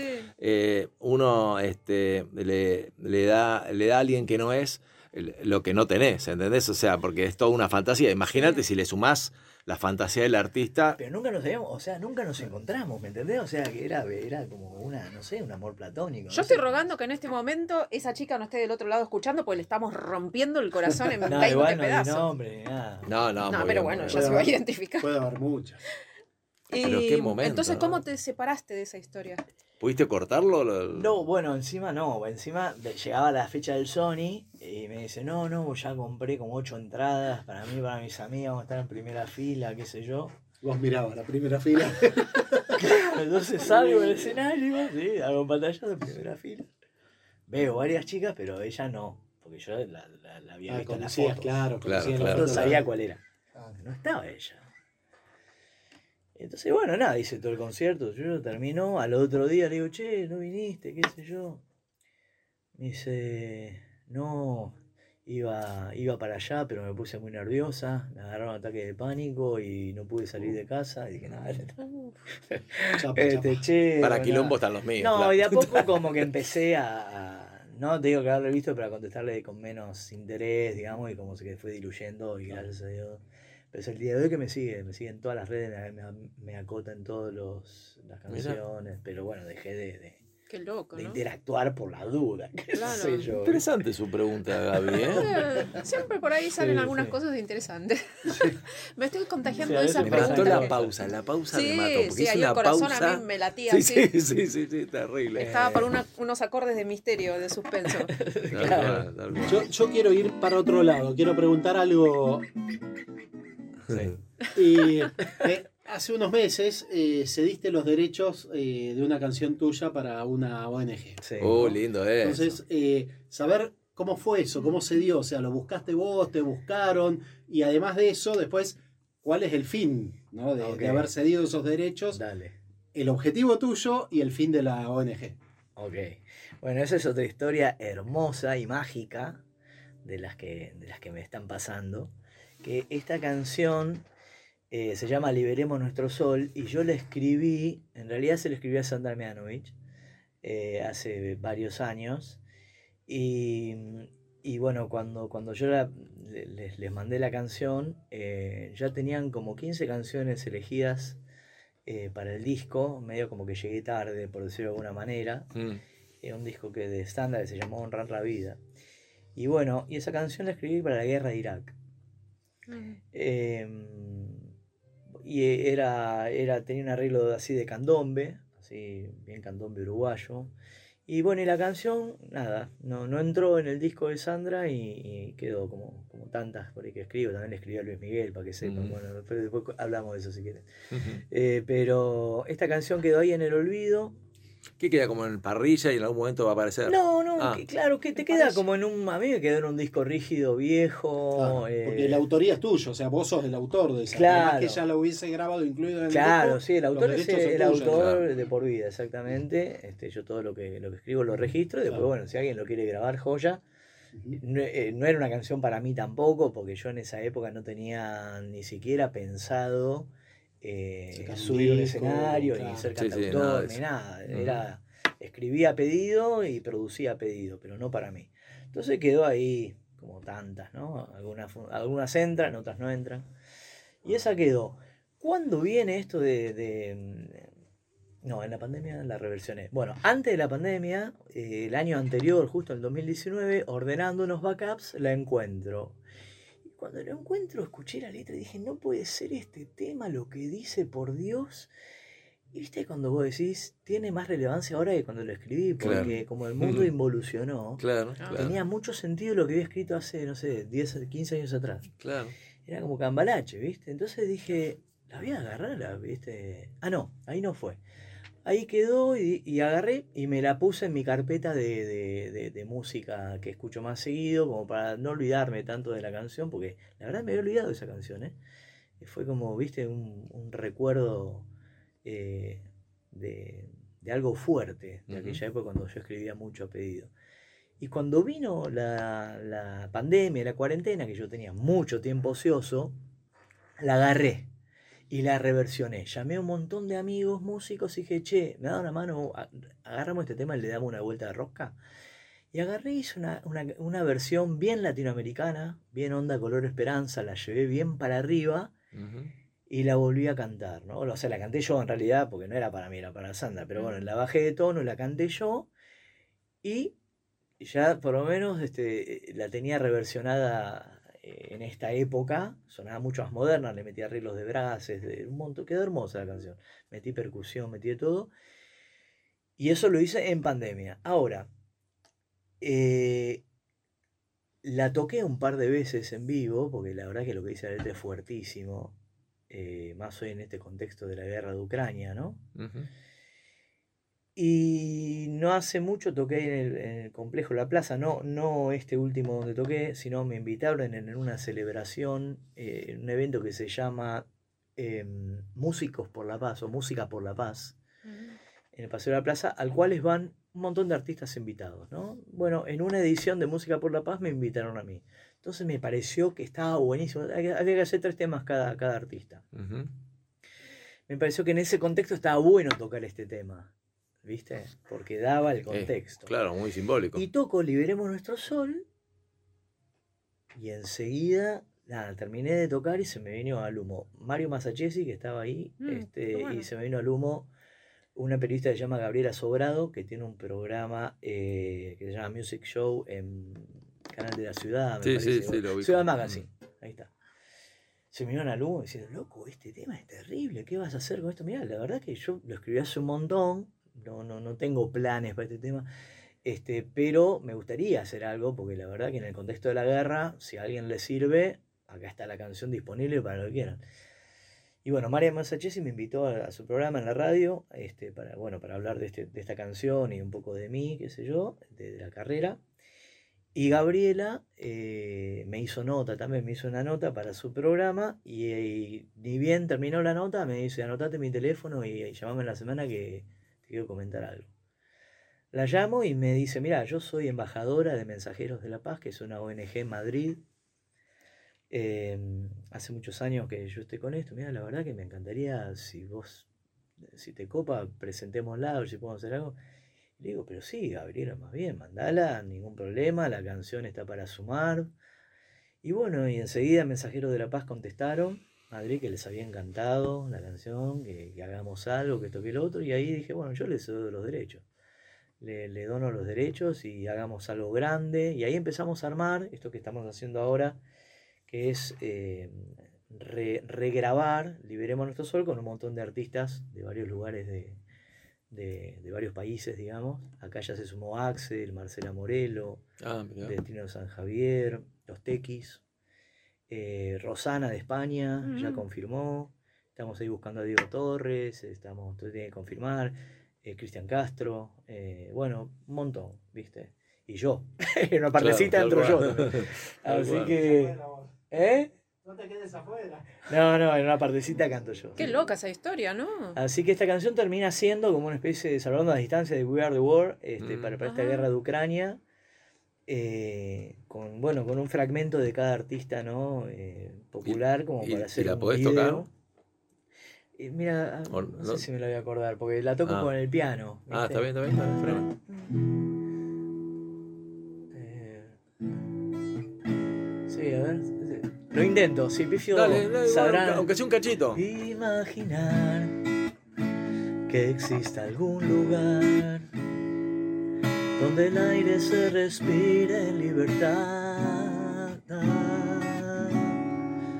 donde no haya diferencias entre credos ni banderas y al amor se lo celebre como idioma universal, mejor así que ver fronteras discu- discutiendo qué está bien y qué está mal.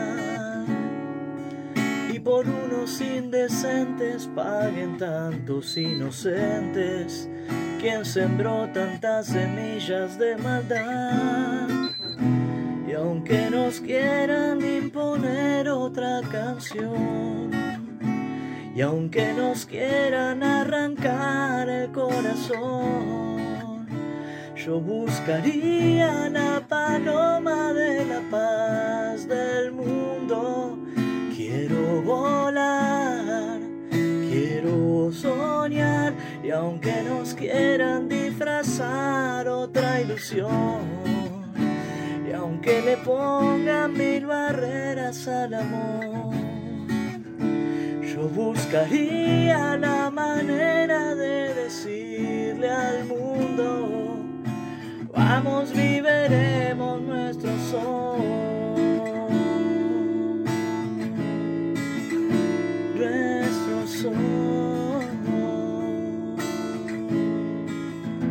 Quiero entender, pero no entiendo.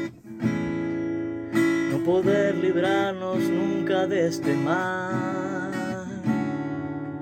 Decisiones, estrategias, ambiciones de grandeza, como en un juego de mesa, pero con vidas de verdad, poder pensar en nuestros niños, que son el futuro de la humanidad. Si ellos viven de chiquitos el horror de las miserias, no esperemos que nos puedan ayudar.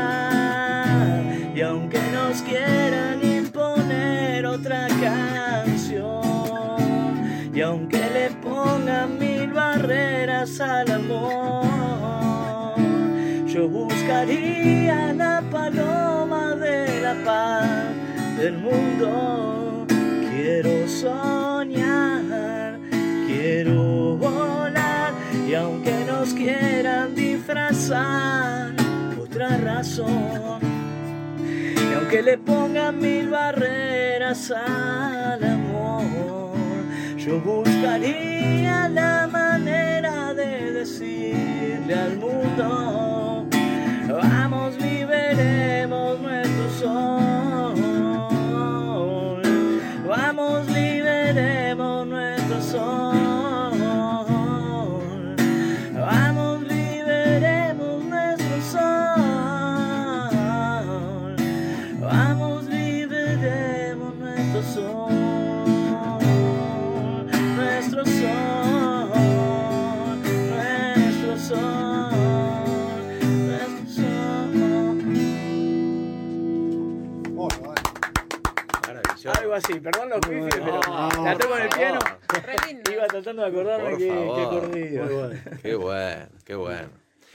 hablando de canciones que, que, bueno, que hace un ratito hablabas de, de la canción que le escribiste a tu amigo que no podía, podía tener hijos naturalmente, Claro, sí. que bueno, que después antes de irnos me gustaría que, que la Por ahí toques cierra también. con esa, Sí, sí. tal cual. Pero hay una que, que le, le has, le has dedicado a Cerati. Ah, sí, sí, sí, sí, cuando falleció, este, Brisas en el Mar, eh, que estuve, estuve a esto de ir a Morphy a tocar la mañana, Ah, qué eh, no, pasado mañana, pero por una cuestión de tiempo no, no, no, no pude ir, pero iba a ser ¿Y un cómo, y cómo surgió ese- esa gratitud que, que sentiste? Bueno, en realidad fue por un sueño. Este, yo me desperté, eh, soñé con él a la semana que falleció más o menos. Este, un, sueño muy vívido, eh, terrible, porque yo a él no lo conocía en persona. Eh, y me desperté a las 4 de la mañana y me puse a escribirle. Y la terminé a las 6, ponele. ¿Y qué una- habías soñado? Y te la canto. Ah, listo. Muy bien. Buenísimo, buenísimo. Está queda fino, bueno. buenísimo. Eh, ¿Hay tiempo? Sí, olvídate, no, no, nos quedamos tras 10. hoy. Este también, Vamos a ver si me acuerdo de ese acorde. porque Estoy tocando tanto el piano que sé cuántas veces toco la viola. Hoy te vi entre mis sueños caminar. Tenías puesto el gamulán. Perdón. Y una guitarra de color.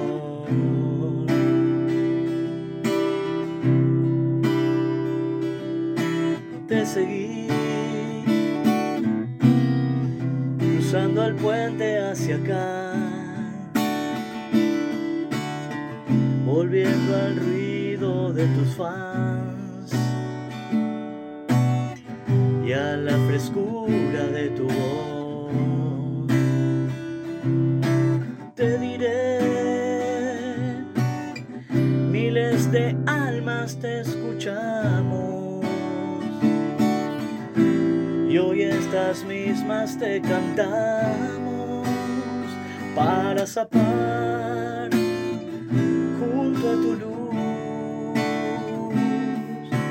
Brisas en el mar tienen que traer de vuelta tu paz. Vientos de agua y sal en tu amanecer te espero acá.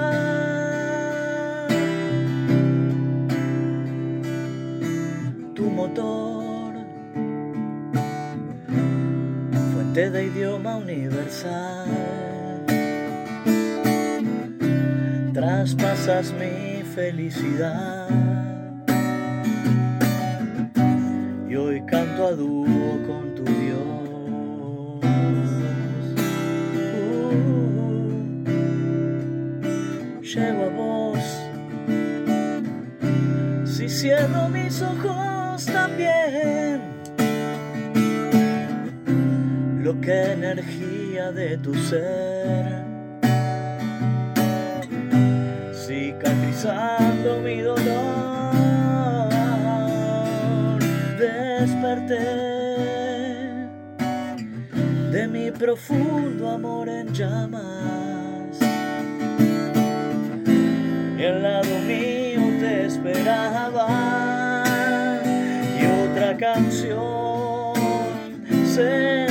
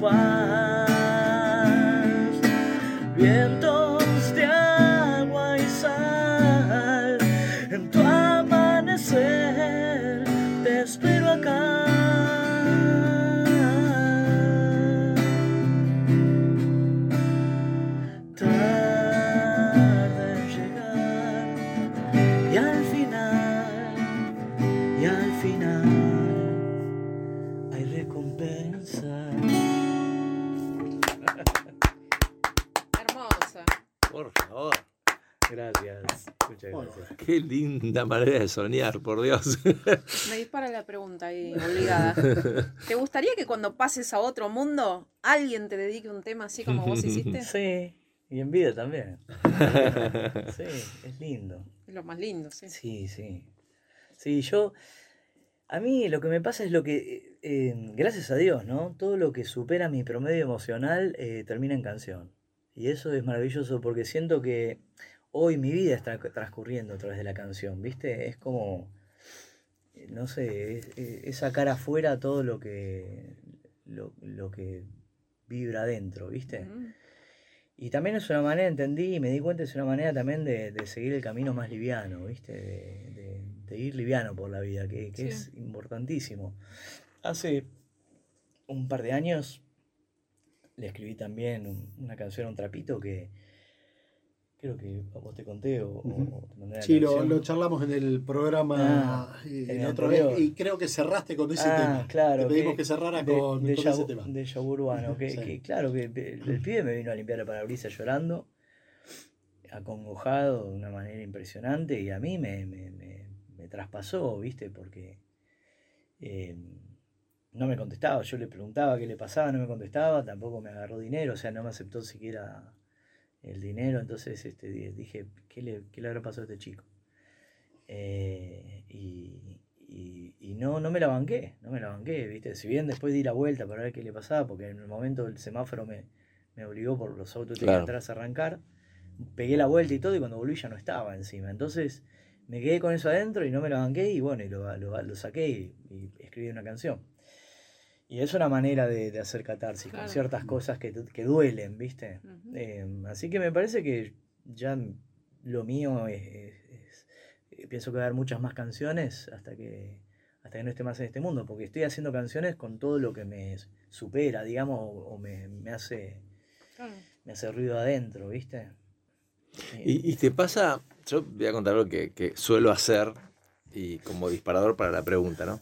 Yo soy un amante de los bares, ¿no? Me encanta sentarme en un bar, laburar, hacer cosas y de pronto tengo un rato que empiezo a mirar todos los personajes que están ahí, ¿no? Los que están sentados, me voy imaginando historias, me voy imaginando si el tipo, no sé, está separado y viene con el pibe a, a- a tomar un café, a tomar la leche. Sí, sí, me, me, me dispara y ver la gente en la calle y, y- y todo eso. Digo, ¿también te pasa a vos esa- esa- ese tema de, de- de imaginar una historia con, con- con cosas que te rodean, por ejemplo, con el trapito? O sea, porque vos le armaste una película, ni siquiera, nunca supiste qué le Nunca pasó. supe qué le pasaba. Digo, debe, debe haber mucho también de eso, ¿no? De, de- de- de ponerle Sí. letra a lo que estás mirando. Sí, sí, a, a veces, no mucho, a veces este, puedo inventar una historia.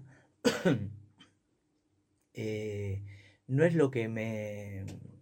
No es lo que mejor me sale, digamos, ¿no? Si bien soy creativo, eh, escribo más sobre lo que veo, lo que pienso, lo que siento, o, o una historia que escucho y me hace. Escribo más sobre, sobre esas cosas, ¿no? Este, me, me salen como más reales porque salen más desde el sentimiento. Una historia inventada no deja de ser una historia inventada, que puede estar buenísima, pero no me sale tanto esa, ¿viste? De, de inventar una historia. O por ahí no inventada porque quieras hacer un invento, sino lo que te generó. Ver a esa persona y la- lo primero que te generó la historia, no sé, vendrá de un contexto familiar así, le habrá pasado una tragedia. ¿Eso no te pasa? Sí, sí, eso sí. Ese sí, primer inspiró para- sentimiento. Para, para, digamos, componer una letra. Ese primer sentimiento, pero no Sí, son- refiriéndome a esto que le estaba preguntando, claro. Son disparadores, sí, sí. Pero, pero no, no, digamos, este, sí, por ahí puedo escribir sobre algo que imagino, Ujú.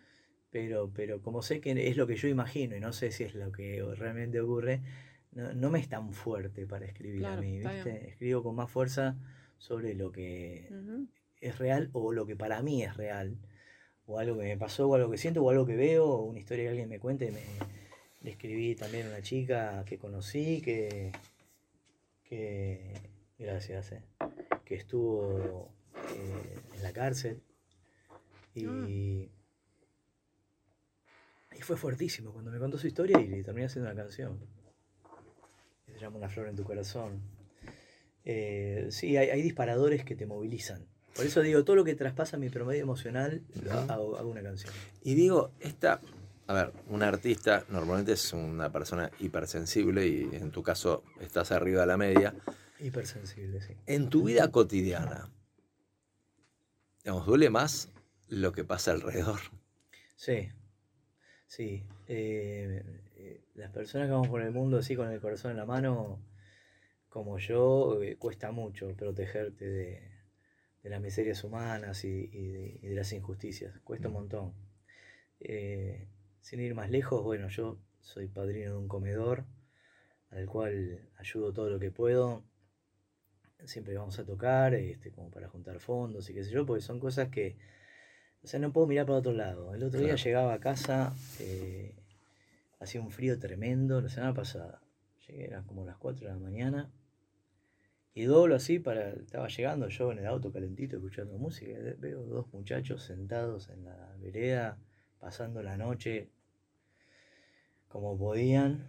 Y, y los vi y no me la banqué. No me la banqué. Y agarré dos mantas de ahí de, de- de- de casa, dos mantas que no estaba usando.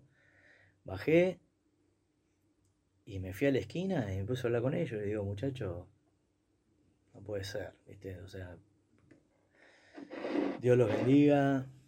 Me miraban como diciendo, este es un extraterrestre. Eran 4 de la mañana, no había un alma en la calle. ¿eh? Le bajé dos mantas, ¿viste? Este, y, y bueno, nada, les preguntaba si tenían un termo para llevarles agua caliente. No sabía qué hacer. Yo, bueno, les di plata, por supuesto. Y vos sabés lo que es, que es tremendo, ¿no? Esto digo, mucha gente está anestesiada, todas esas cosas, Ujú. lamentablemente. Pero vos sabés lo que es mirar a esa gente a los ojos a menos de medio metro. Vos no sabés la mirada de esos dos pibes. No eran chicos, eran tipo, tipo, dos tipos grandes, ¿no? Tampoco eran señores, eh, no sé, 30 años, los dos. Los ojos brillosos, rojos, este, y me miraban emocionados y me no paraban de agradecerme, ¿me entendés? Y, no me la- y esas cosas hace que... Y yo les dije a ellos, yo sé que con esto no voy a cambiar el mundo. Se lo dije a los chicos, a los muchachos esto. Y yo sé que no voy a cambiar el mundo, pero tampoco puedo mirar para otro lado, porque yo sé que solo no voy a poder con todo. No, que me encantaría. Y si pudiera lo haría, pero, pero bueno, tampoco puedo mirar por otro lado. Y, y por lo menos ayudo a uno, a dos, en, en algo. Si por, lo se- menos, si- por lo menos Si no eso se multiplica, ni hablar. Sí, sí. Claro, claro. Yo creo que ese- son Les cambiaste el momento. Por lo menos, claro, por lo menos les di más para que se abriguen, ¿me entendés? Les dije, ni bien abran, vayan a tomarse un café a algún lado, o pida, o vayan, cómprense algo calentito. ¿Me entendés? Sí que yo no tenía un termo en casa, si no les dejaba, les dejaba un termo, pero viste, tengo uno solo para el mate mío. Si hubiera tenido dos, te juro que les, les dejaba un termo con agua caliente, porque te da una cosa. Pero, viste, entiendo de que uno desde un lugar tan chiquito no puede hacer mucho, pero bueno, lo que puedo lo hago, o sea, no puedo, no puedo mirar para otro lado. Y esas cosas también me, me, me hacen bien a mí, ¿viste? Porque no- yo sé que no iba a poder dormir. O sea, si yo no bajaba a hacer eso, iba a dar vueltas en la cama Claro. pensando en esos dos pibes. ¿Entendés? Es re loco, pero bueno, eh, entiendo, eh, no, no entiendo. Hay gente que no. Ahora, ¿cómo, no cómo para nosotros, porque depende también de la escala, ¿no? Digo, ¿cómo hay cosas que son obvias y para mucha gente esas cosas obvias no son obvias? ¿No? Lo básico, como Darín una vez dijo, ¿te acordás? En, en un programa de tele, la- el agua caliente, la ducha, o Claro, bueno, esto está eh, dentro porque de lo- naturalizamos. No, hay gente que no la tiene, ¿entendés? O sea, Naturalizamos, entonces cuando naturalizás no valorás. claro. Yo siempre también trato de bajar línea y, y- y- que tomemos conciencia, ¿viste? De que, eh, ¿viste? Por eso escribí aquí ahora. Porque nosotros vivimos pensando, ¿entendés? Que, ah, ¿viste? Soy joven, eh, ¿viste? Pensamos que somos Uno juega que es inmortal también. Sí, sí. Claro, te juega todo por delante, sentimos por ahí. ¿viste? De que no va a pasar sí. nada y que le pasa Sí, al otro. Tal cual. No, boludo, esto se termina en cualquier momento. Entonces, si sos consciente de eso, la vida es la, la vida la manejas de otra manera. Ahora, cuando vos eso no lo pensás nunca, y cuando pensás, viste, porque hoy estamos los cuatro acá, que yo todos tenemos salud, qué sé yo, pero un día dejás de tener salud. Ujú. Porque un día se- vamos a dejar de tener la salud.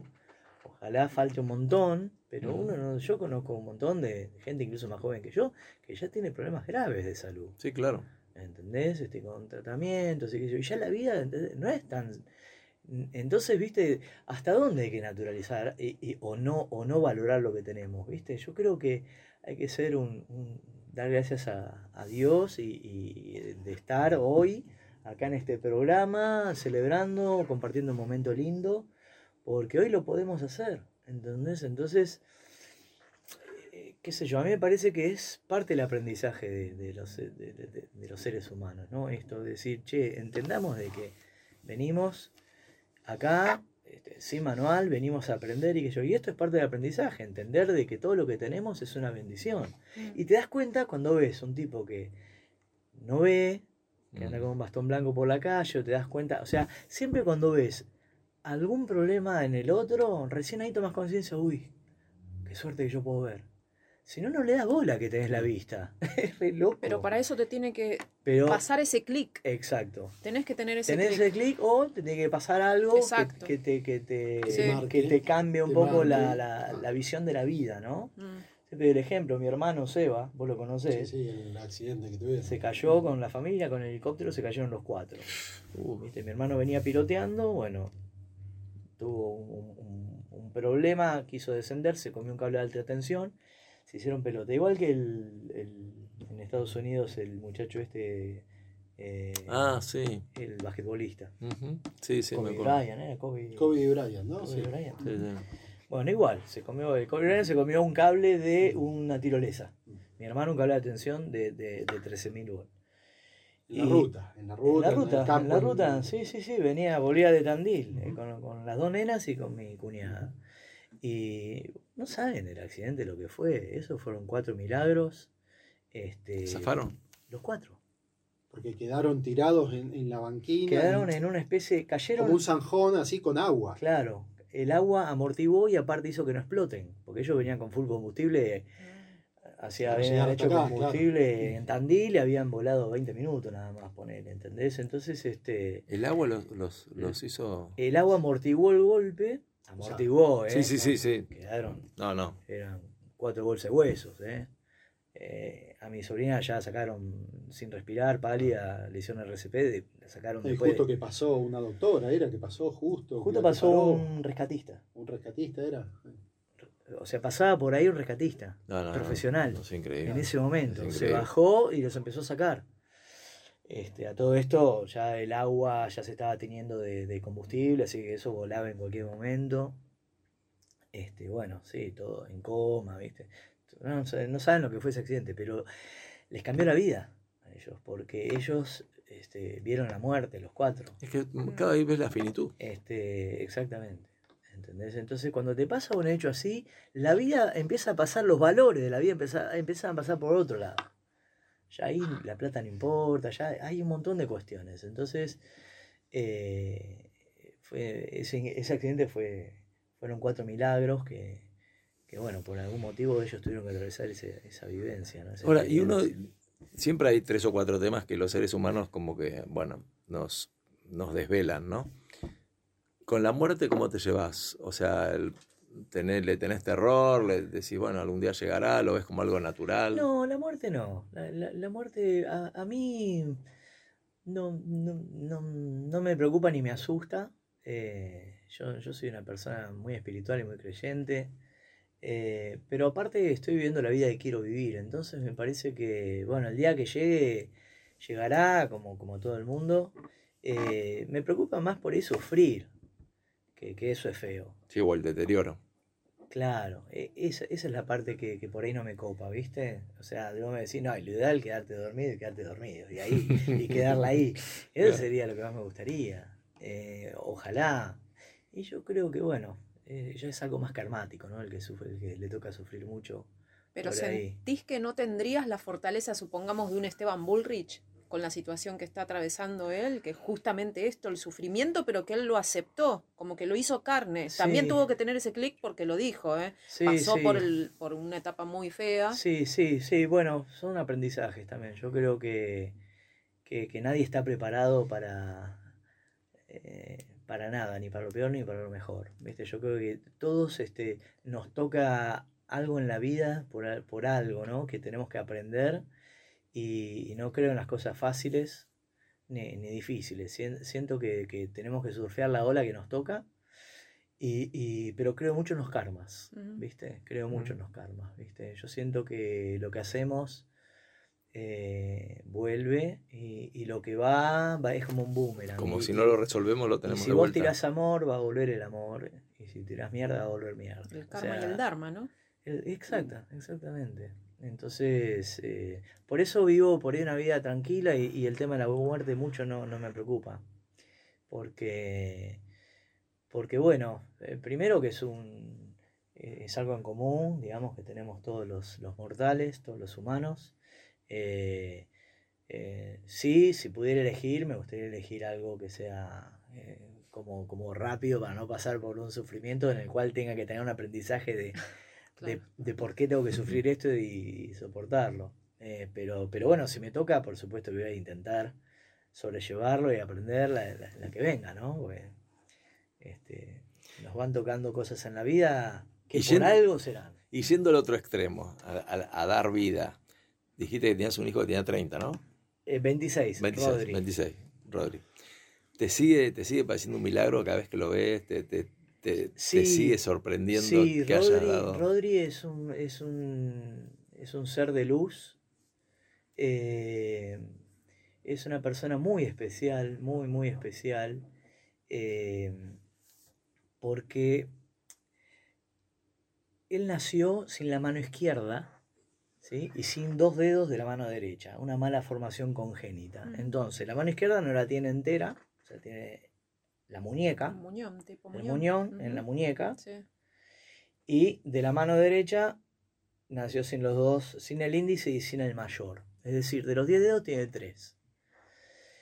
Entonces eso también fue un gran aprendizaje eh, para nosotros como padres, para la familia como familia, para, para, para, para, los demás. Y, y porque bueno, fue su naturaleza. Y él con, con esa naturaleza armó una tremenda vida, porque él es baterista, pianista, bajista, eh, guitarrista, es un tremendo músico, tremendo, tremendo músico. Entonces, imagínense la lección para, para todo el mundo, ¿no? Un caso de hipersuperación, Ah, que no sé si es superación, porque en realidad no es que él tuvo que superar eh, haber perdido la mano eh, después de un accidente. Es su naturaleza, él nació... Nunca- Sí, nunca sí, aceptar. Es así y con esto voy a hacer y esto. Se, Claro. adaptó, se adaptó a eso. No Exacto, quedarse él- colgado en la víctima tampoco, La ¿no? supervivencia que vos decís. Él creció, digamos, de esa manera. Entonces él todo lo resolvió de una manera este, eh, hermosa, ¿no? Porque, porque él fue haciendo todo. Por ejemplo, yo como padre y la mamá también como madre teníamos como No, claro. miles de, de- de incógnitas y de dudas y decíamos, por qué? ¿y cómo? Y ya de chiquito y yo decía, ¿cómo va a gatear este pibe? Y era de carrera, no saben cómo gateaba, era más rápido que, que- que- que un bebé que tenía las dos manos. Es decir, y así como ese ejemplo te puedo dar miles, ¿viste? Yo decía, ahora cómo se va a abrochar los zapatos? ¿viste? Les daba todo el tiempo lecciones, él a ustedes. Todo el tiempo, Mm. todo el tiempo y te la sigue dando. Lo que pasa es que nosotros ya llegó un momento que dijimos, la verdad que no hay nada que preocuparse, es algo estético y nada más, pero no, no, no hay un- una, ¿entendés? Y bueno, y sus logros son día a día, es un pibe que yo obviamente siempre que toco lo invito a Rodri, siempre viene de músico invitado. Este, y, y bueno, es muy buen baterista, muy buen pianista. Ahora, y qué, qué bueno que, tam- que tampoco se haya quedado colgado de, de- de la víctima, porque a veces también uno se, se engancha en, bueno, me pasó esto, no puedo salir de acá, ¿entendés? No, no, es, Digamos, como que eh, pudo atravesarlo sí, y... Sí, sí, sí, sí, sí. De chico siempre fue un pibe muy especial, ¿no? Porque, porque a él nunca le pesó, digamos, esa diferencia. Al contrario, él siempre se puso objetivos, este, porque, porque deseaba hacerlos y, los hizo. Y desarrolló su técnica para hacerlo y la verdad que es un capo, Rodri, es un capo total. Es un, es un capo de la vida. Y cuando cumplí 18 yo le escribí En tu ser de luz, una canción que está en el primer disco, este, que dice, crecerás y vivirás la historia más linda del mundo, ya con tu don prendiste fuego a la cruz, este, de una letra preciosa. eh, Qué bueno. Sí. Y escúchame, ¿y que- el tema para Rolfi cuándo va a llegar? Sí, estamos viendo. Te esperé y no llegaste, por ejemplo, así se puede llamar. Podría ser, ¿no? Es cierto. No reviva. No, no, no, no, no, no, no, no, discúlpeme, discúlpeme, podría ser esto, tema, te ¿eh? esperé y no llegaste. Pero fui, fui, alguna fui. En alguno viniste, sí. Eso también puede ser, en alguno viniste. Claro, En alguno viniste. alguna vez estuve. Gran tema. Ahora vos que lo conoces, ahora me gustaría que hables vos. Vos que lo conoces a Diego, pues, o sea, conoces un poco la trastienda. Este, igual está acá, quédate tranquilo. No, ya Eh, la ah, ah, perfecto, perfecto. ¿Hay, ¿Hay algo que puedas decir, algún costado pintoresco para compartir con la audiencia? eh? Porque, bueno, este, alguna no habilidad me- que me tenga, que vos decís, de no nació para esto. Muy chico me conoces, además. Nos Claro. conocemos, claro. Pero es, es, es, viste, un poco cuando estuvo Hugo también, yo mencioné algo así, ¿no? Que, o sea, nos conocemos de muy chicos, Sí. pero nos empezamos a tratar de más grandes, Ah, ¿no? Claro. Porque en Éramos ese momento, o sea, cuando estuvimos en el liceo, somos compañeros del liceo, este, Diego estuvo hasta tercer año, creo. Sí. ¿no? Él hizo los tres, eh, los tres primeros años. Y, y también ahí, o sea, en primer año yo estaba en la tercera sección, éramos los más peticitos, vos estabas en la segunda, creo. La quinta. Eh, sección, Ah, sección, sección, de sí. segunda. Sí. Claro, los, los de término medio. En la primera eran los más altos, segunda los término medio y la tercera los más chiquitos. Entonces, diferentes dormitorios. ajá. Después, en divisiones, que, la que él decía la quinta, que era el aula donde estudiábamos todas las mañanas, durante los cinco años se mantenía, había rara excepción que se cambiara, Sí. o por ahí llegaba alguno nuevo. Yo estaba en la primera, él en la quinta. Entonces, y después, bueno, todos los años, segundo año cambiábamos, tercero cambiábamos. Compartíamos recreos. Claro. Entonces, por ahí recreo, pero claro, Ah, y viste. otras cosas. o sea, también, sí. Sí, o, o la almuerzo, gimnasia, gimnasia, la gomosa, ¿viste? O en el almuerzo. Pero por ahí no te cruzabas, ¿entendés?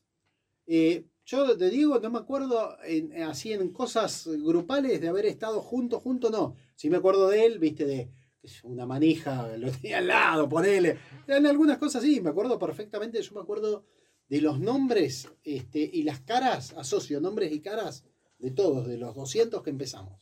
¿sí? Me, Sí, yo 10 también. me faltan poner, Sí, que yo- se yo me también. perdieron. Eh, pero por ahí no teníamos una relación profunda, ¿entendés? Pero el vínculo vino más de grande. Eh, claro, nos empezamos a relacionar. a reencontrar todo. Y a Claro. reencontrarnos después de muchos años, pero el día que vos te ves, hayan pasado 10 años, 15, Sí, sí, 20, la magia es o- intacta. O 30, casi 25 el año pasado, que me crucé con un par de, de el 82 al 2000 al 21. Del 85 al 21, 26 años. Y, y vos decís, parece que fue ayer. Y el tiempo no pasó, ¿entendés? Hay, hay, hay algo ahí, una, una sensación de camaradería, un espíritu de camaradería que es súper fuerte. Sí, es como una hermandad. Exactamente, exactamente. Entonces, eh, vos tenés un lazo que no era profundo y que tiene un montón de tiempo y Pero se eso- empieza a profundizar de más grande, porque tuvimos viajes juntos, viajamos, estuvimos en Mendoza juntos, compartimos ahí la habitación en ese momento, éramos de- dormíamos de a dos, compartimos y ahí charlamos de un montón de cosas, ¿entendés? Ahí conocí un montón de cosas ¿Qué Diego. fue de tu vida estos últimos 20 años? Claro, ¿entendés? sí, sí, así, así, ¿viste? Y, y bueno, y así después, en la, cada vez que nos juntamos y que nos reunimos, o cuando hay que, que bancar a alguno también con los problemas, siempre esa, esa hermandad está siempre Es y siempre nos ayudamos, nos apoyamos. ¿Y esto tiene que ver mucho con el- la línea que baja el liceo o no? ¿O la generan ustedes? No, yo creo que un poco sí, un poco sí, sin entrar en tema de eh, instrucción militar, No, no, no, y eso no. pasa por otro lado, ¿eh? Mm. Pasa por otro lado. Sí, ¿sí? Lo, lo que inculca eh, el- la vida del espíritu militar eh, son los valores. Inculca mucho valor, Claro. mucho valor humano con respecto al prójimo. ¿eh? Y, y eso eh, es un, algo yo que siempre destaco. Y, y de la ba- vida y militar. bastante respeto, no te digo pleno, bastante respeto, pues siempre había alguno. No, que- a ver, yo te No, hablo bueno, en líneas generales, siempre vida, se claro. la regla Pero- y siempre hay algún Seguro. Mucho respeto. uno deja descarriada, pero, pero digo, la línea, a tu pregunta voy, ¿no? A lo que Mm. vos recién preguntabas, la línea que baja eh, el espíritu militar, la vida militar, es el, el respeto al prójimo, ¿no? En, en- en- en- en tratar de sumarle a otro ser humano, ¿viste? En todo sentido, este, de, de- de ayudarlo, de en, lo, en lo que puedas, de, este, no sé, ser caballero con una chica, eh, ayudar a la gente, a los adultos, este, ser, tratar de ser buena gente. O sea, si después uno es buena o mala gente, ya es madera de Mm. eh, ADN, ¿viste? Pero, claro. pero los valores que te, que te, que te inculcan son, son hermosos. Sí, son buenos. La verdad que una son base hermosos. Este, por eso yo siempre digo eh, de- eh, que lástima que hayan sacado el servicio militar porque, porque en una edad tan difícil de- del crecimiento de una persona que está así como medio sin brújula, medio perdido, eh, ahí, ahí te ayudan mucho, ¿viste? A, a, a por ahí encontrarle un sentido a- al ABC de la vida, ¿viste? Es decir, quién sos, ¿viste? En que, digamos que te, enseñan a valorarte, que no es poco, Mm. ¿viste? Eh, y a valorar a, tu, a tu camarada, tu- como se le dice ahí, o tu compañero, como fuera. Y eso te queda de por vida después. Entonces, eh, después una amistad vos la, la valorás con, con todo eso que te inculcaron. Obviamente tiene mucho que ver también tus viejos en tu casa, ¿no? Los valores que te metan, pero, pero la vida militar es, en ese sentido es hermosa, ¿viste? Porque te dan muchas cosas lindas. De valores me refiero, ¿no? Qué bárbaro. Sí. Bueno, eh, yo les propongo algo. Está por terminar, no queremos abusar tampoco. No, vamos a quedar contigo hasta la, hasta la una, porque supongo que tiene que ir a comer, tiene una vida. Bueno. Les propongo lo siguiente. Yo te voy a proponer algo, digo. Te voy a invitar a una clase de Derecho Laboral que va a dar acá Gaby, Sí. ¿no? Una clase muy sintética sobre un tema que seguramente va a resultar muy atractivo. sí. Después lo escuchamos a Rolfi, ¿no? No, lo pasamos por Lo pasamos usted, sí, usted lo cede tranquilamente. lo cedo ¿Sí? Perfecto. obvio, prefiero- bueno, entonces después, Prefiero disfrutar. después el final de a toda orquesta con Diego. ¿Les parece bien? Sí. Buenísimo. Lo que digan. Este, así que, Gaby, eh, ¿empieza la clase? Empieza la clase. Dale, te escuchamos. Bueno, vamos a hablar hoy un poquito de cuáles son esos temas o esas eh, condiciones que se pueden cambiar en una relación laboral. Hay algunas, algunos elementos, digamos, que son esenciales de ese contrato de trabajo que no se pueden cambiar. Otros que sí. Y eso está dentro, está establecido en la ley de contrato de trabajo y está comprendido dentro de esas facultades que tiene el empleador, ¿no? El artículo 66 dice que tiene determinadas facultades y entre esas está el poder modificar algunas condiciones, pero para que esto tenga validez, obviamente tiene que respetar algunos límites. No puede hacer los cambios que se le ocurra a un empleador, si bien está amparado por la ley a poder hacer algunos, tienen que respetarse algunos requisitos mínimos, digamos, como esto, que la facultad debe ser ejercida dentro de estos límites y el cambio tiene que ser razonable. La razonabilidad es lo básico que tiene que respetarse para que tenga validez y que pueda ser aceptado como una facultad válida por parte del empleador. Tiene que estar justificado en las necesidades de la funcionalidad de la empresa, también para que sea válido ese cambio que va a hacer en el contrato de trabajo, en esta relación. La facultad tiene que ser, por lo tanto, ejercida con prudencia, no a libre eh, albedrío o, o decisión unilateral, porque si bien algunos cambios pueden ser unilaterales, los que no tienen que ser con prudencia. No se pueden alterar los elementos esenciales del contrato de trabajo y no se puede, eh, es muy importante que no genere un perjuicio ni siquiera material ni moral para el trabajador. Entonces, vamos eh, rápido. ¿Cuáles son esos elementos del contrato que sí pueden ser modificados por el empleador de modo unilateral, sin tener que consultarle nada al trabajador? Las tareas o funciones que se prestan, pero hablando dentro de la misma categoría laboral. No estamos hablando de un cambio de categoría, estamos hablando de tareas o funciones dentro de esa misma categoría que es la que se le tiene que respetar, la categoría básica que tiene el trabajador. Esos cambios sí los puede hacer de modo unilateral el empleador. La distribución del tiempo de trabajo siempre que esto no genere un perjuicio, como estábamos diciendo, y que no represente un cambio rotundo de jornada laboral. O sea, que yo no te cambie tu horario laboral, sino una distribución de la cantidad horaria, digamos. O sea, si la trabajas de 8 a, a 17, no puedes empezar a trabajar de, de, qué sé yo, de 21 a... No, no porque, a la madrugada del día siguiente. No, porque eso te puede traer perjuicios, como por ejemplo que vos no puedas llevar a tu nene al colegio, que no Exacto. puedas compartir determinadas reuniones familiares, y todo eso es un perjuicio moral y también puedes tener perjuicios económicos. Entonces eso no está amparado por la ley.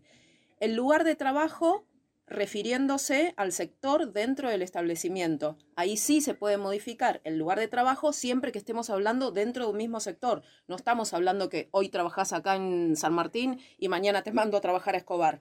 No estamos hablando de ese tipo de cambio de lugar Pero de supongamos trabajo. que yo tengo un bar que va buenísimo en Tigre y Diego y Rolfi trabajan para mí y le digo, vamos a abrir uno en Belgrano. Eh, necesito que trabajen ahí. ¿Hay algún inconveniente de que les diga a partir de mañana trabajan en... Una cosa es si vos prestas el consentimiento como trabajador. Si vos prestas el consentimiento como trabajador, está bien. Si no prestas el, consentimiento, el, el- tu consentimiento y eso te genera, por ejemplo, más gastos económicos o te Mm. genera que vos tengas que madrugar porque necesitas hacer un trayecto más prolongado y tenés que madrugar y eso te altera toda una no lo rutina hacer familiar. sin el consentimiento. No, no porque te está generando un, un perjuicio moral. Pero hay, pero hay algún radio lógico que digas, a ver, sé yo, si trabajas en Vicente López, si es en Bueno, Núñez... algo que sea lógico, sí, Por eso. pero algo que ya te no, modifique. no, pero es importante tenerlo, Si te claro. modifica tu esquema y eso te genera un perjuicio, yo me tengo que separar de mi familia porque no puedo llevar al nene a la mañana al colegio. Y a Mm. mí me quedaba de paso cuando iba al trabajo, dejaba al nene en el colegio, te está perjudicando ahí, ya está. Ok. Ahí hay un perjuicio y eso no está amparado por la ley.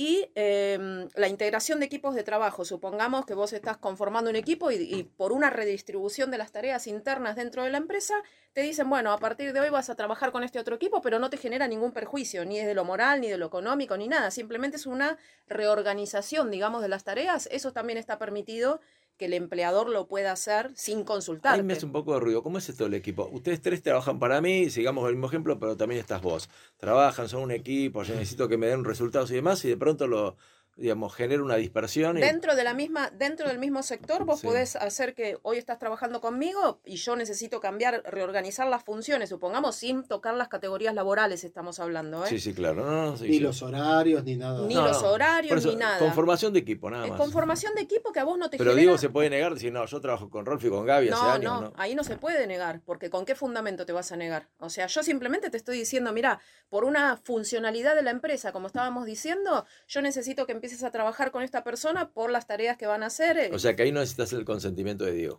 No, no, no. Ahí puedo decidir unilateralmente. Como Ok. empleador es la facultad que me, me otorga la ley de contrato de trabajo.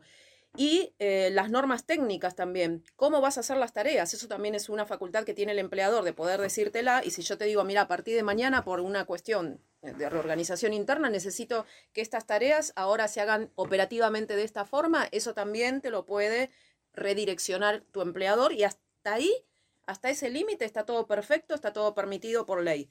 ¿Cuáles son los que no se pueden modificar porque son, eh, digamos, la base esencial del contrato de trabajo? Y ahí sí vamos a la categoría o calificación profesional. La categoría no se puede mover, o sea, no es que hoy vos sos eh, vendedor y mañana sos o- o- otra categoría distinta. ¿Se entiende? La categoría de trabajo, eso sí, no se puede eh, alterar porque no está permitido, porque eh, generaría ya que sea otro contrato de trabajo nuevo. Y ahí necesitas, si vos das el consentimiento, es lo que se llama técnicamente la novación del trabajo. Pero eso siempre que haya un consentimiento por parte del trabajador. La remuneración, la remuneración tampoco se puede tocar. Supongamos que vos estás realizando una tarea con una categoría laboral que te pagan 50 mil pesos y te mandan a hacer otra tarea por una redistribución interna en la empresa y esa categoría mm, por ahí está remunerada de otra manera, Menor, supuestamente. pero no te pueden tocar a vos tu O sea, remuneración. O es la misma o es mayor. Claro, vos tenés que conservar tu remuneración, no te, no te pueden hacer eh, quitas de ahí, rebajas.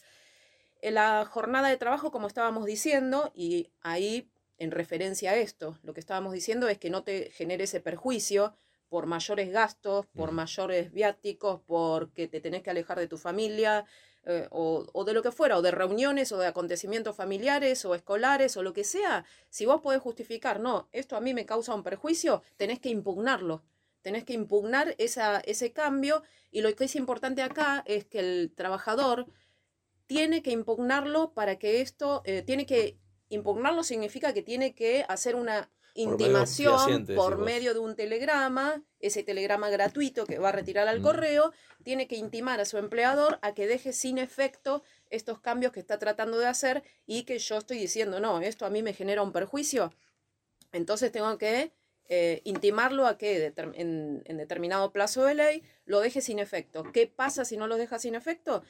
Entonces ahí se puede llegar a considerar despedido y lo que va a generar entonces que se rompa el vínculo si no deja sin efectos el empleador todos estos cambios y eso va a derivar obviamente en, en el derecho a poder cobrar una indemnización por despido si se rompe finalmente la relación de trabajo, ¿no?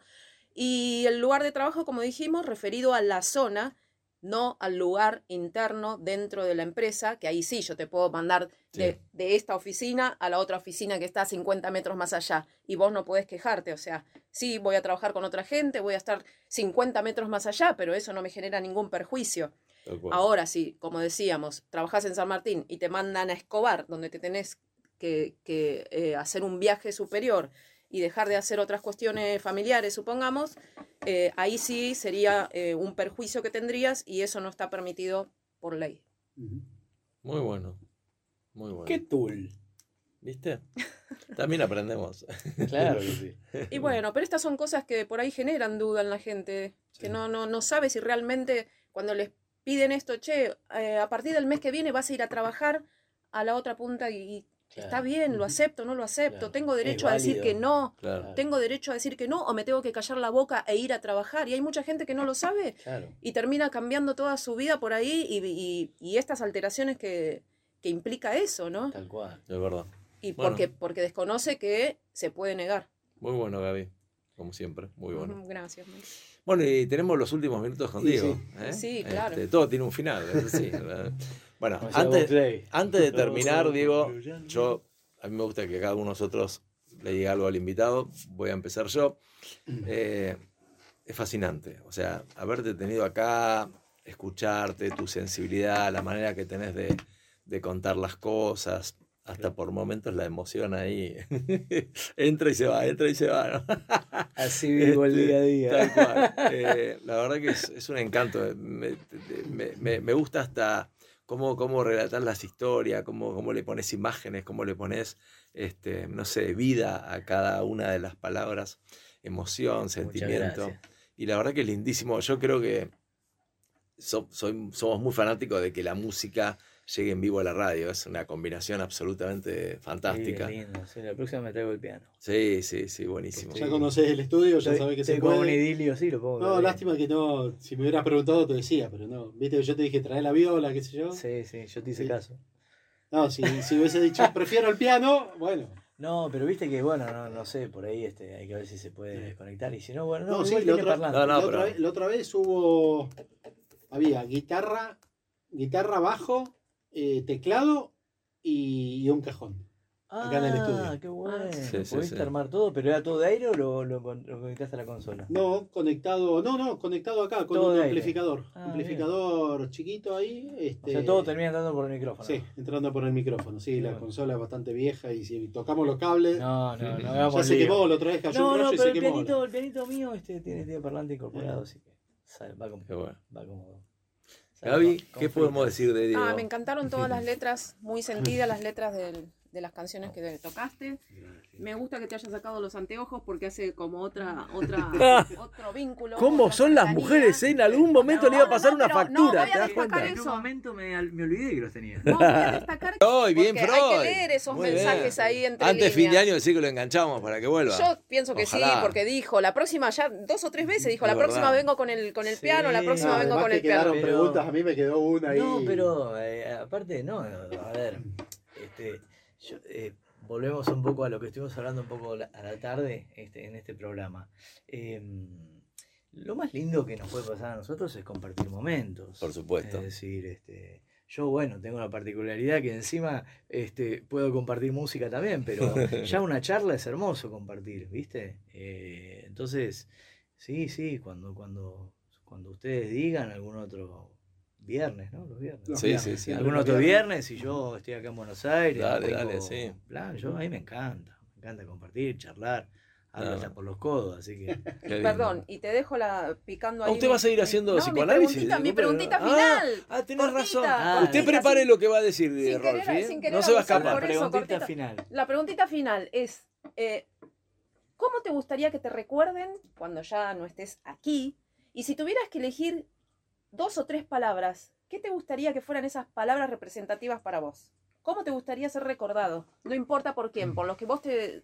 por tus fanáticos, por tu familia, por tus hijos, por tu pareja, por lo que por quien sea.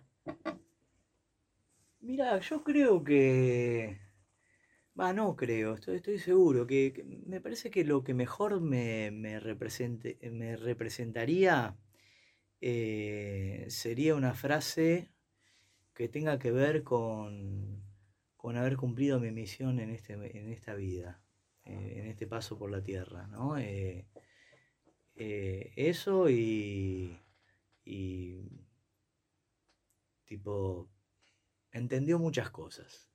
Eso me parece que, que- eso. sería una buena síntesis. No, no, no puedo decir entendió todo porque es No, mucho. Nadie. ¿quién? Nadie. No hay Pero entendió muchas cosas, me parece que sí, porque creo que ya hasta, esta, hasta esta altura creo que entendí muchas cosas y voy a seguir entendiendo muchas otras. Claro. Pero me parece que, que sí. Qué buen nombre para un álbum, entendiendo muchas cosas. Un buen nombre. Sí. Ya me estoy poniendo a escribir unas letras para ese álbum. sí. es, que, es que creo que la vida pasa por ahí, ¿no? Por o tratar de entender, tratar de aprender, tratar de entender muchas cosas. Eh, Me parece que pasa por ahí. Y si, y si la gente empieza a profundizar y, y empieza a ir por ese lugar, este, te digo que la va a pasar mejor. ¿eh? Y Qué cambiaría bueno. el mundo, seguro.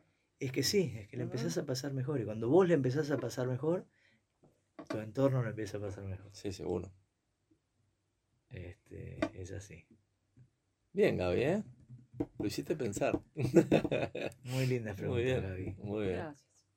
Rolfi, una Sí. editorial de su amigo, le pido por favor. Sí, no, primero que nada agradecer, obviamente, pues la verdad que eh, todo lo que, lo que nos dejás, la música que nos compartís, este, y, y después las vivencias y enseñanza, la verdad que, que es grandiosa. Eh, lo aprecio mucho. El placer es mío. Y, y- y después eh, no dejo de sorprenderme porque siempre, siempre encuentro y conozco algo más. O sea, hoy contaste... Un costado nuevo, ¿no? Claro, algo, viste, que siempre se va dando en las reuniones, así.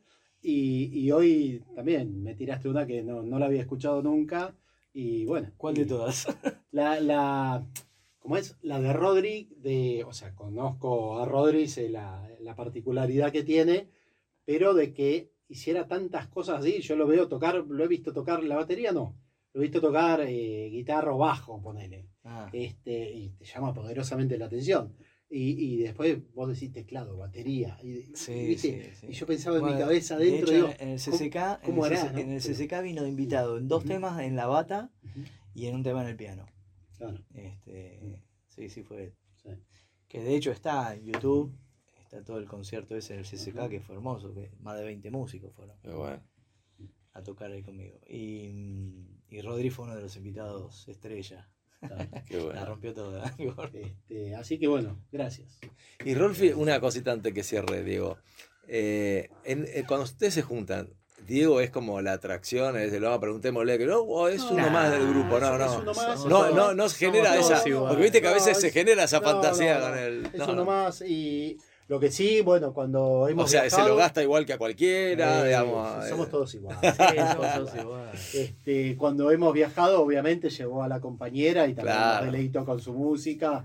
Momentos ahí de, qué sé yo, después de comer o domingo a la tarde, ¿te acordás el domingo a la tarde ahí que El todo medio el- El nubladón? cumpleaños ese que banqué la parada. Pasó, mira, vamos a contar esta anécdota. Fuimos a Mendoza, ¿no? Que invitados por otro compañero allá a un regimiento. Y, y bueno, había un montón de actividades que había organizado este chico, que era el jefe del regimiento en ese momento. Ajá. Donde paramos, dormimos y hicimos un poco de todo. Visita a bodegas, eh, mula en la precordillera, este, carrera de tanques terminamos haciendo. Y, Eh, y no contemos mucho. No, no, no, pero de todo un poco. Y, y bueno, eh, él tenía un compromiso que lo habían invitado, un señor que cumplía como 80 años, creo, Ah. 70, 80 años, un vecino de ahí, eh, y lo había invitado porque tenía una buena relación y porque era el jefe del regimiento. Tenía que Claro. venir el jefe del regimiento. Ah, pero era una persona muy, muy influyente en la ciudad. Sí, sí, sí, era, muy era conocido, Era un cumpleaños social muy Sí, grande. había sí. gente Y- importante. Y, y bueno, y él le dice, sí, con gusto, dice, lo que pasa es que, bueno, por ahí no me puedo quedar mucho, qué sé yo, yo voy a venir, pero tengo un grupo de compañeros del liceo que vienen y se van a estar hospedando acá y tengo que estar con ellos. No hay problema, tráigalos, le dijo. Terminamos todos en la fiesta Ah, bueno. y Diego terminó claro, cantando porque había un grupito, había una flauta traversa. Pagando No la si morfi con canto, ¿no? Para no sé si todos. eran parientes. Cuartel Morphy de todo. Eran parte de parientes, creo que eran, o conocidos, no sé, pero Había bueno. un grupo. estaban, estaban tocando ahí y estaba medio, medio, viste, medio, medio tranqui la música, no, no movía la Sí, gente. sí, sí, sí. Así que acá agarró la batuta Diego, Qué la bueno. guitarra. Me empujaron al escenario. Qué bueno. O sea, le pagó la comida a los amigos, dijo, listo. Qué bueno, qué bueno. Estuvo divertido. ¿eh? Bueno, Diego, eh, ojalá te hayas sentido cómodo. Me gustaría que cierres con lo que quieras y por supuesto con ese tema que quedó pendiente de, de tu amigo, ¿no? Ah, alma del destino. Exactamente, Dale. pero, pero bueno, no sé, ojalá hayas disfrutado este momento para nosotros fue Fue muy sublime. lindo. Gracias. Gracias por la invitación. La próxima con el piano. Dale, genial, genial. Y después nada, vengo con la sinfónica. Sí, Eso para el estudio mayor. puede estar Rodrigo Epa, también, ¿eh? todo Puede, venir con. Rodrigo también. Lo que afinamos. Bueno, alma del destino. Esto dice más o menos así.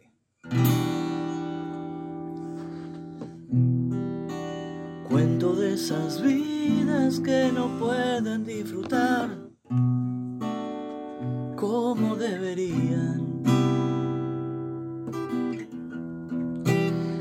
La naturaleza a veces pega por demás. Nunca entenderían. Pero un destino inquieto los esperará para curar el dolor de corazones rotos.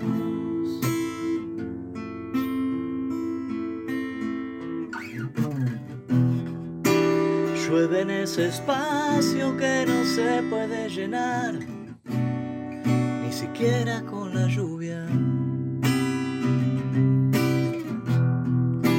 Buscan la manera de llegar a algún lugar, pero nada les resulta. Sin embargo, una luz fugaz se vio pasar. La cruz del norte guió las almas del destino. Uh, uh, el cielo se abrió y el viento calmó, cruzando los caminos allá, buscando aquel destino final con tanto amor, tanto amor, sintieron la paz con solo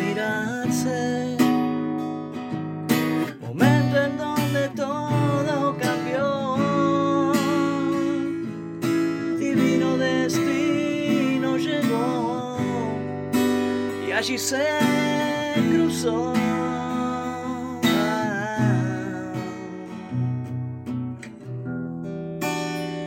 Con una sonrisa dieron cuenta que al final ya se conocían.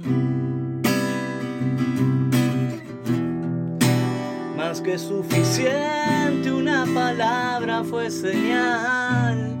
Ya, ya, ya no esperarían. Y nuevas vidas nacieron para celebrar. La cruz del norte guió las almas del destino. Uh, uh, uh, y el cielo se abrió y el viento calmó.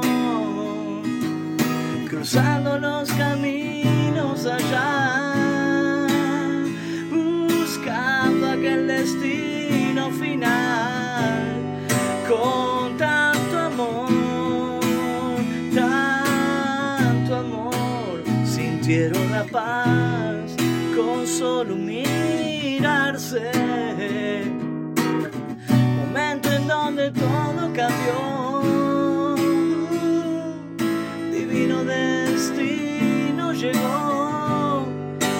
Y allí se cruzó. Ah, ah, ah. Na, na, na, na,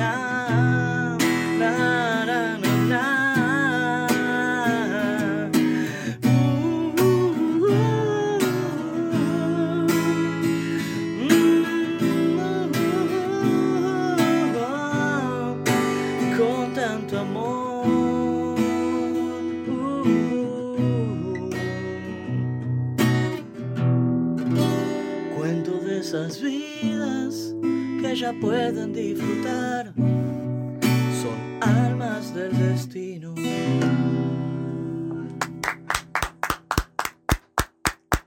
¡Qué maravilla! Muchas gracias. Esa voz es la de Diego Chicú, un maestro. ¿eh? La verdad, lindísimo el programa, nos, nos encantó y bueno, seguramente antes de fin de año, si Rolfi quiere y nos gestiona, lo vamos a tener a Diego. Y si Diego quiere, capaz que lo tenemos a Rodrigo también, ¿quién te dice? ¿No? Estaría buenísimo. Y el piano, fundamental. Me falta el piano. Bueno, gracias. Nos vemos la semana que viene. Eh, gracias, Diego. Un placer. Nada más. Gracias, Gaby. Gracias Gracias, Rolfi. maestro, Rolfi. eh, Tu producción impresionante hoy. Bien, ¿no? Muy bien, muy bien, muy bien. Igual que eran unas historias del liceo, por eso lo vamos a hablar después del corte.